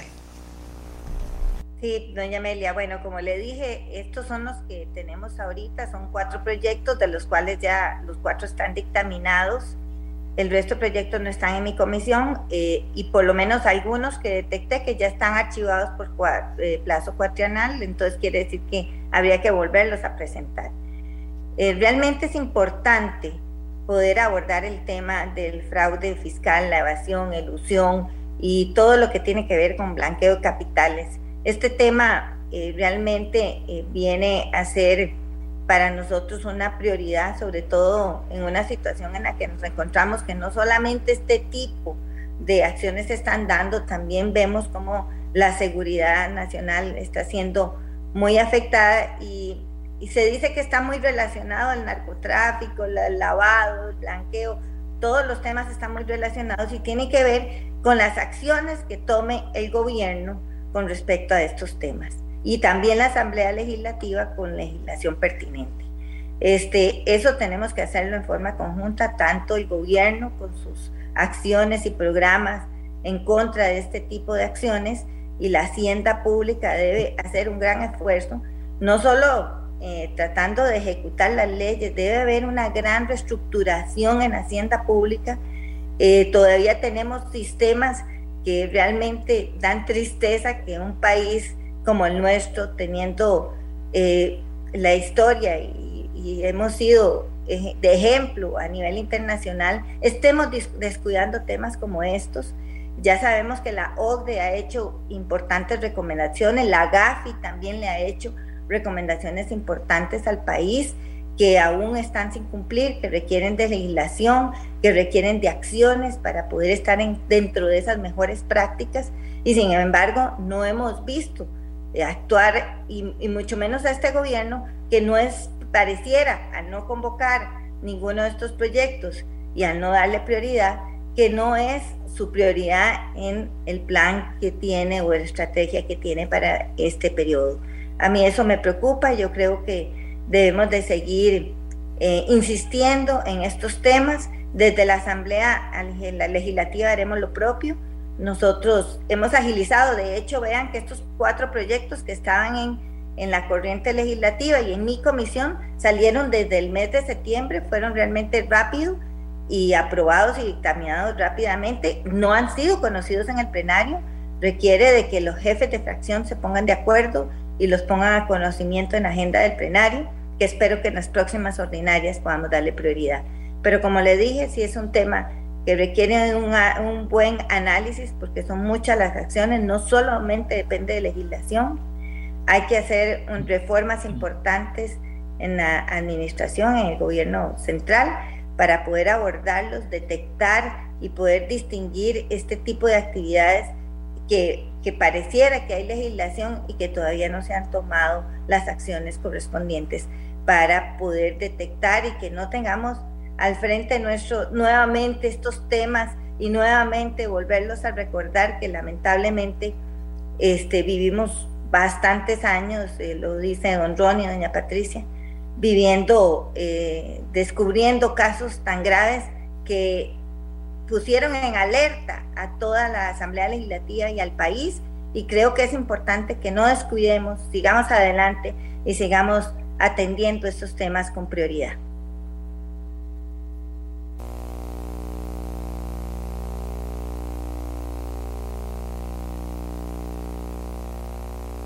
Eh, agradecemos a Patricia Mora, expresidenta de la Comisión de los Panama Papers, a Ronnie Monge, eh, integrante, ex integrante de esta comisión que investigó los Panama Papers en la Asamblea Legislativa, y a Paulina Ramírez, eh, quien está ahora en la Asamblea Legislativa y quien nos puso de frente a lo que ha pasado con la mayoría de estos proyectos, producto de estas investigaciones de la Comisión costarricense sobre Panama Papers. Y ahora, después de agradecerles a ellos, hacemos, no vamos a hacer pausa, sino que les contamos que tenemos otro tema y nos vamos a ese otro tema. La Asociación Costarricense de la Judicatura, ACOJUT, envió ayer a la Asamblea Legislativa respuesta a la consulta que le realizara la Asamblea sobre el proyecto de ley referente a la reforma constitucional sobre elección de magistraturas, un tema muy importante. La respuesta subraya la inviabilidad constitucional del proyecto y la regresión en términos democráticos que implicaría para la independencia judicial y recalca la necesidad de reformar el procedimiento desde el reglamento legislativo a fin de garantizar la idoneidad y la transparencia en la elección. Yo convoqué a Katia Cambronero, presidenta de la Comisión Especial de Reforma Constitucional, y Adriana Orocu, presidenta de la ACOJUT, para que eh, nos puedan poner en perspectiva todo lo que es elecciones de los supremos poderes es muy importante y de magistraturas más importante todavía. Así que eh, yo creo comenzar con Adriana Orocu, ¿cómo está la preocupación de los jueces, Adriana, para que doña Katia pueda responderles posteriormente? Adelante. Muy buenos días, doña Amelia, y muy buenos días a doña Katia y a las personas que escuchan. Bueno, realmente para nosotros este no es un tema nuevo. Nosotros tenemos desde el 2003, como les consta eh, a usted, doña Amelia, que siempre ha respondido sobre el tema de estar eh, enfocándonos en que efectivamente hay que hacer un cambio en el proceso de elección de magistraturas. Pero en este momento lo prioritario y lo fundamental es que el cambio se haga a través del procedimiento para que garantice efectiva idoneidad y transparencia en el proceso de elección, para que realmente desde incluso desde la Comisión Especial de Nombramiento se cree una metodología que tenga estructura de estándares internacionales, o sea, con esto me refiero que hay procedimientos ya internacionales que garantizan apertura democrática para la elección para que se pueda realizar y aquí esto nunca se ha hecho. Y el proyecto que en este momento está en trámite en la comisión, en la Asamblea Legislativa, no garantiza independencia judicial. ¿Por qué? Porque no garantiza que efectivamente los magistrados y magistradas, primero, vayan a ser electos por un procedimiento adecuado y segundo, que al acortar los plazos y al que mm, al quitar la mayoría calificada para poder este para poder dejarlos en un proceso de reelección, eso lo que implica es que haya mucho más presión política en el ejercicio de la judicatura, que tengan una espada de Mocles sobre su cabeza y que pase lo que pueda pasar, como dijimos en el caso de don Fernando Cruz, que sí, a, los, a la clase política, no a toda, pero a la que no está comprometida con los valores democráticos de independencia judicial, si no le gusta un fallo de un magistrado o magistrada, entonces ese sea el, el, ese sea el objetivo para que la persona este, pueda ser destituida del cargo. Entonces sería muy fácil que sea destituido del cargo una persona así.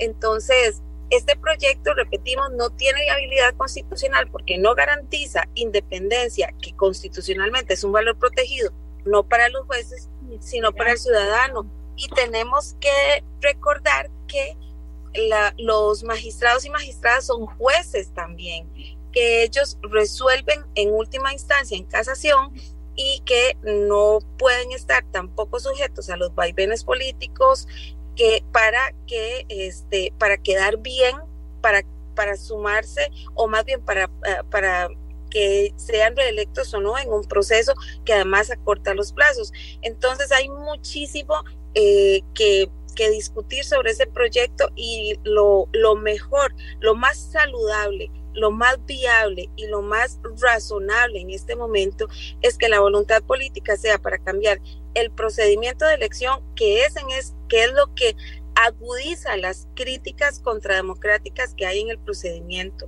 porque hay muchísima discrecionalidad a la hora de elección de un magistrado o magistrada. ¿Y eso qué implica? Que eventualmente puedan crearse vínculos políticos o agradecimientos políticos para el nombramiento que no son para nada sanos en una democracia. Por eso este, insistimos, el procedimiento es lo que en este momento debe revisarse, pero no una reforma constitucional que más bien debilita la independencia judicial en el Poder Judicial. Y estamos hablando de un poder de la República. Entonces no podemos a la ligera por el calor de acontecimientos o por el calor de intenciones que pueden ser buenas intenciones, pero mal el procedimiento, es hacer un cambio que más bien debilite la institucionalidad del país.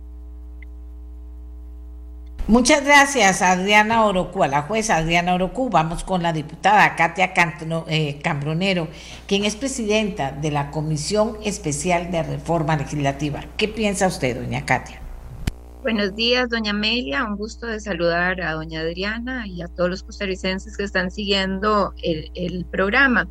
Eh, efectivamente, nosotros dentro de la Comisión de Reforma Constitucional conformada para el análisis del proyecto de ley 21.612, eh, que lo que está buscando es hacer una reforma al artículo 158 del la constitución política, esta es una reforma constitucional y como bien lo dice doña Adriana, no es un tema menor, es un tema muy importante y crítico porque estamos haciendo un cambio en nuestra constitución política. Yo básicamente he de referirme y creo que es importante, doña Amelia, explicarle a los costarricenses en qué consiste esta reforma. Aquí básicamente lo que se está planteando son dos elementos fundamentales. Uno, la posibilidad de que los, los magistrados sean reelegidos eh, con 38 votos. ¿Esto qué significa? En este momento, lo que se requiere, y como está la norma constitucional en este momento, lo que se requiere, lo que se requiere es que los magistrados puedan ser removidos si tiene 38 votos. Y el otro elemento que considera este, la propuesta eh, de reforma constitucional es que solo puedan ser reelegidos por un plazo. Esos son, digamos, los dos elementos eh, que se consideran en esta reforma constitucional. Eh, nosotros en este momento lo que estamos haciendo, estamos en un periodo de análisis del proyecto de ley. ¿Eso qué significa? Que estamos en un periodo, doña Amelia, de audiencias, estamos recibiendo actores importantes y conocedores eh, en esta materia para que nos dé su criterio y además hemos pedido algunas consultas a más de 14 expertos aquí, agrupaciones y abogados constitucionales para que nos emitan su criterio. Eh, ya hemos recibido algunos criterios, hemos tenido la posición del Estado de la Justicia, también hemos tenido la posición de la Alianza Sindical del Poder Judicial, hemos tenido la posición del Colegio de Abogados y Abogadas de Costa Rica. Vamos a recibir en audiencia eh, probablemente la próxima semana al presidente de la Corte Suprema de Justicia para que se refiera a este proyecto de ley hemos recibido la notificación, ¿verdad?, de ACOHUT, eh, pero en este momento no hay todavía ningún dictamen este, ni ninguna recomendación hecha por parte de la comisión. Eh, es importante, doña Amelia, que aquí eh, aclarar que nosotros, la potestad que tenemos en la comisión es de hacer recomendaciones. Nosotros no podemos modificar este, este texto, Em, porque los proyectos de reforma constitucional llevan un proceso diferente a los proyectos de reformas o em, e inclusión de proyectos de ley como tradicionalmente se conoce. Entonces, estamos en un proceso de análisis, hay que escuchar a todos los actores para poder determinar cuál es la recomendación de la comisión. Sí es importante aclarar que este proyecto de ley surge y, es presentado el, quien lidera, lidera perdón, esta propuesta es el ex diputado don Eric Rodríguez Steller junto con otros diputados. Em, y básicamente uno de los aspectos que ellos consideran para presentar esta modificación eh, constitucional es la necesidad real de que el Poder Judicial em, realmente sea más eficiente y responda a las necesidades de los costarricenses en términos de una justicia pronta y cumplida, que creo que esa es una necesidad que tenemos todos los costarricenses en este momento de que realmente podamos tener eh, los resultados que esperamos de un poder judicial que sea más robusto, más eficiente y que realmente pueda satisfacer la necesidad de justicia de los ciudadanos costarricenses. Entonces, en ese sentido, ese es el marco por lo cual, y, y cuando usted hace la lectura de eh, la exposición de motivos para la presentación del proyecto, uno de los elementos más importantes es eso. Hemos tenido, como, como le comentaba, muchísimos criterios de muchísimos actores y tenemos que hacer ese análisis de criterios y hacer las recomendaciones correspondientes porque el proyecto tiene que volver a plenario para que se hagan dos votaciones en el caso de que la comisión decida este, hacer la recomendación de seguir con el proceso con este texto. De nuevo, reitero, no podemos hacer modificaciones al texto propuesto, sino que lo que podemos hacer desde la comisión es hacer recomendaciones. Muchas gracias, eh, doña Katia. ¿Qué piensa, Adriana? Eh, gracias, doña Amelia sí, sí es cierto que lo que está explicando, por, por, supuesto, doña Katia, con respecto a la tramitación.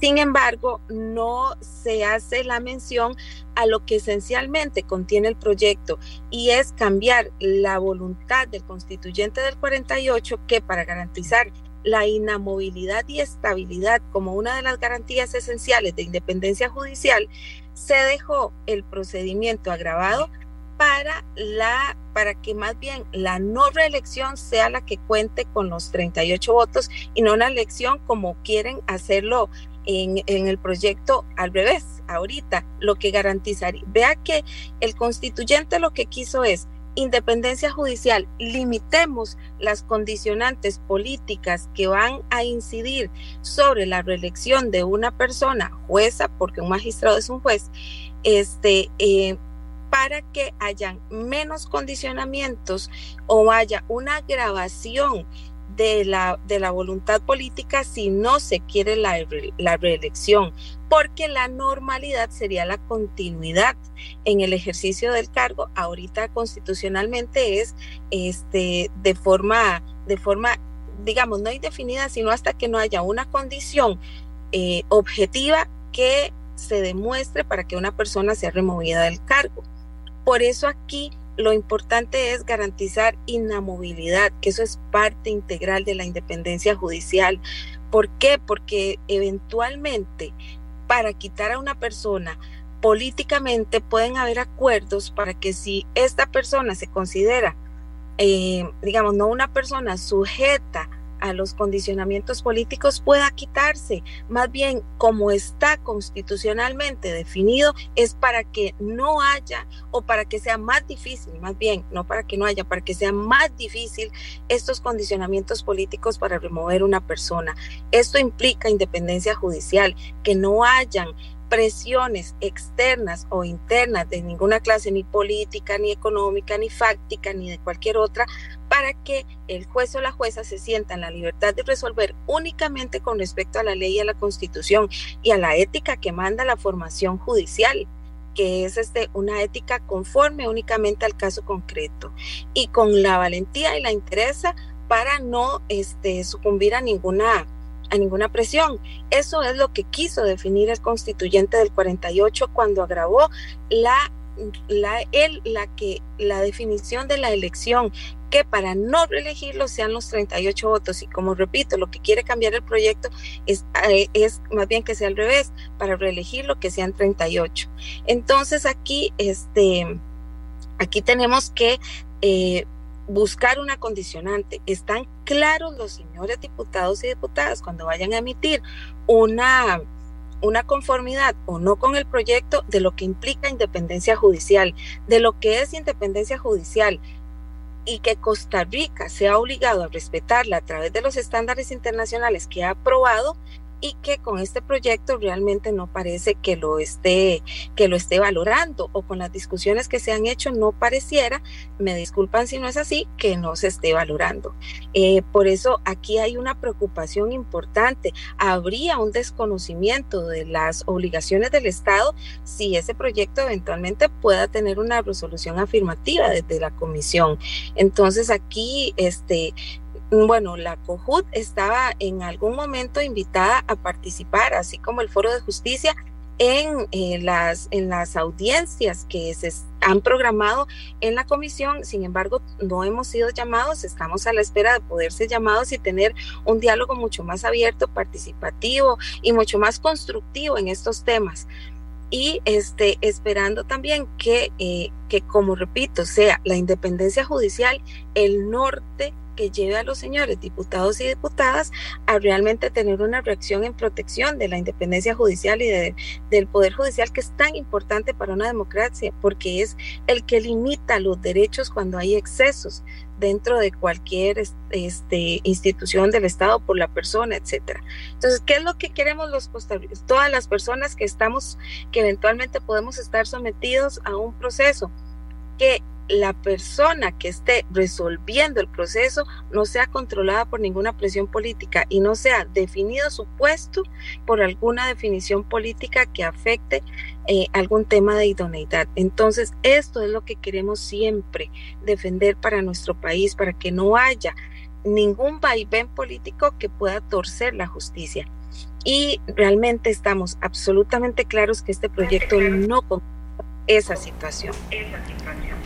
Muchas gracias, Adriana. Nos quedan dos minutos, doña Katia Cambronero, para que usted nos cierre el tema. Sí, yo, yo creo que es importante decir, doña Amelia, que se están valorando todos los criterios. ¿Verdad? O sea, y de nuevo es decir que estamos haciendo el análisis y haremos las recomendaciones que correspondan, por supuesto, que eso significa que el proyecto de ley llegue en las condiciones apropiadas para que pueda ser ejecutado y se respete todas las independencias de poderes de, en el marco democrático costarricense. A mí me parece importante y, y no es necesario tema de este proyecto de ley presentado tal cual y que tiene que ver con la forma de elección de los magistrados. Esto abre el debate, doña Amelia, que es uno de los elementos críticos que tiene que ver con cómo elige o cómo elige este país a los magistrados. Y esto pasa por un tema de idoneidad, ¿verdad? Que la persona realmente sea la persona adecuada para este puesto de la metodología, o sea, cómo se va a elegir a esa persona y quiénes van a elegir a esas personas. Eh, esto, eh, y yo lo he dicho y esta es una apreciación particular, no sale de la comisión como tal, y es que hacer una modificación en este artículo requiere necesariamente una modificación en la forma de elección este, de los magistrados y magistradas del país, porque es indiscutible que necesitamos hacer cambios porque no estamos teniendo un poder eh, eh, judicial que realmente cumpla con las expectativas que los costarricenses tienen y eso no podemos tapar el sol con un dedo. Eso es una realidad y en el, marco de esta comisión podrían surgir algunas recomendaciones en ese sentido. De nuevo, no se ha hecho el análisis, pero sí necesitamos como país avanzar y tener una modificación en términos del tipo de magistrados que llegan a la Corte Suprema de Justicia. Entonces, en ese sentido, haremos las recomendaciones que consideremos necesarios, eh, consideraremos los criterios técnicos para tener un proyecto de ley que efectivamente sea constitucional, ¿verdad? Y que no afecte las autonomías o las independencias, perdón, de los diferentes poderes de la República. Y eso es lo que estamos haciendo em, en la comisión. A mí como presidenta me corresponde dirigir el debido debate, el debido análisis y que cumpla con el proceso este, legislativo en términos de las recomendaciones que en conjunto haremos todos los diputados y diputadas que conformamos esta comisión. Muchísimas gracias a Katia Cambronero, también a Adriano Locuse, nos acabó el tiempo totalmente. Le agradecemos a ustedes también haber participado y haber estado con nosotros esta mañana. Vamos a hacer la pausa que nos lleva hasta mañana a las 7 de la mañana. Este programa fue una producción de Radio Monumental.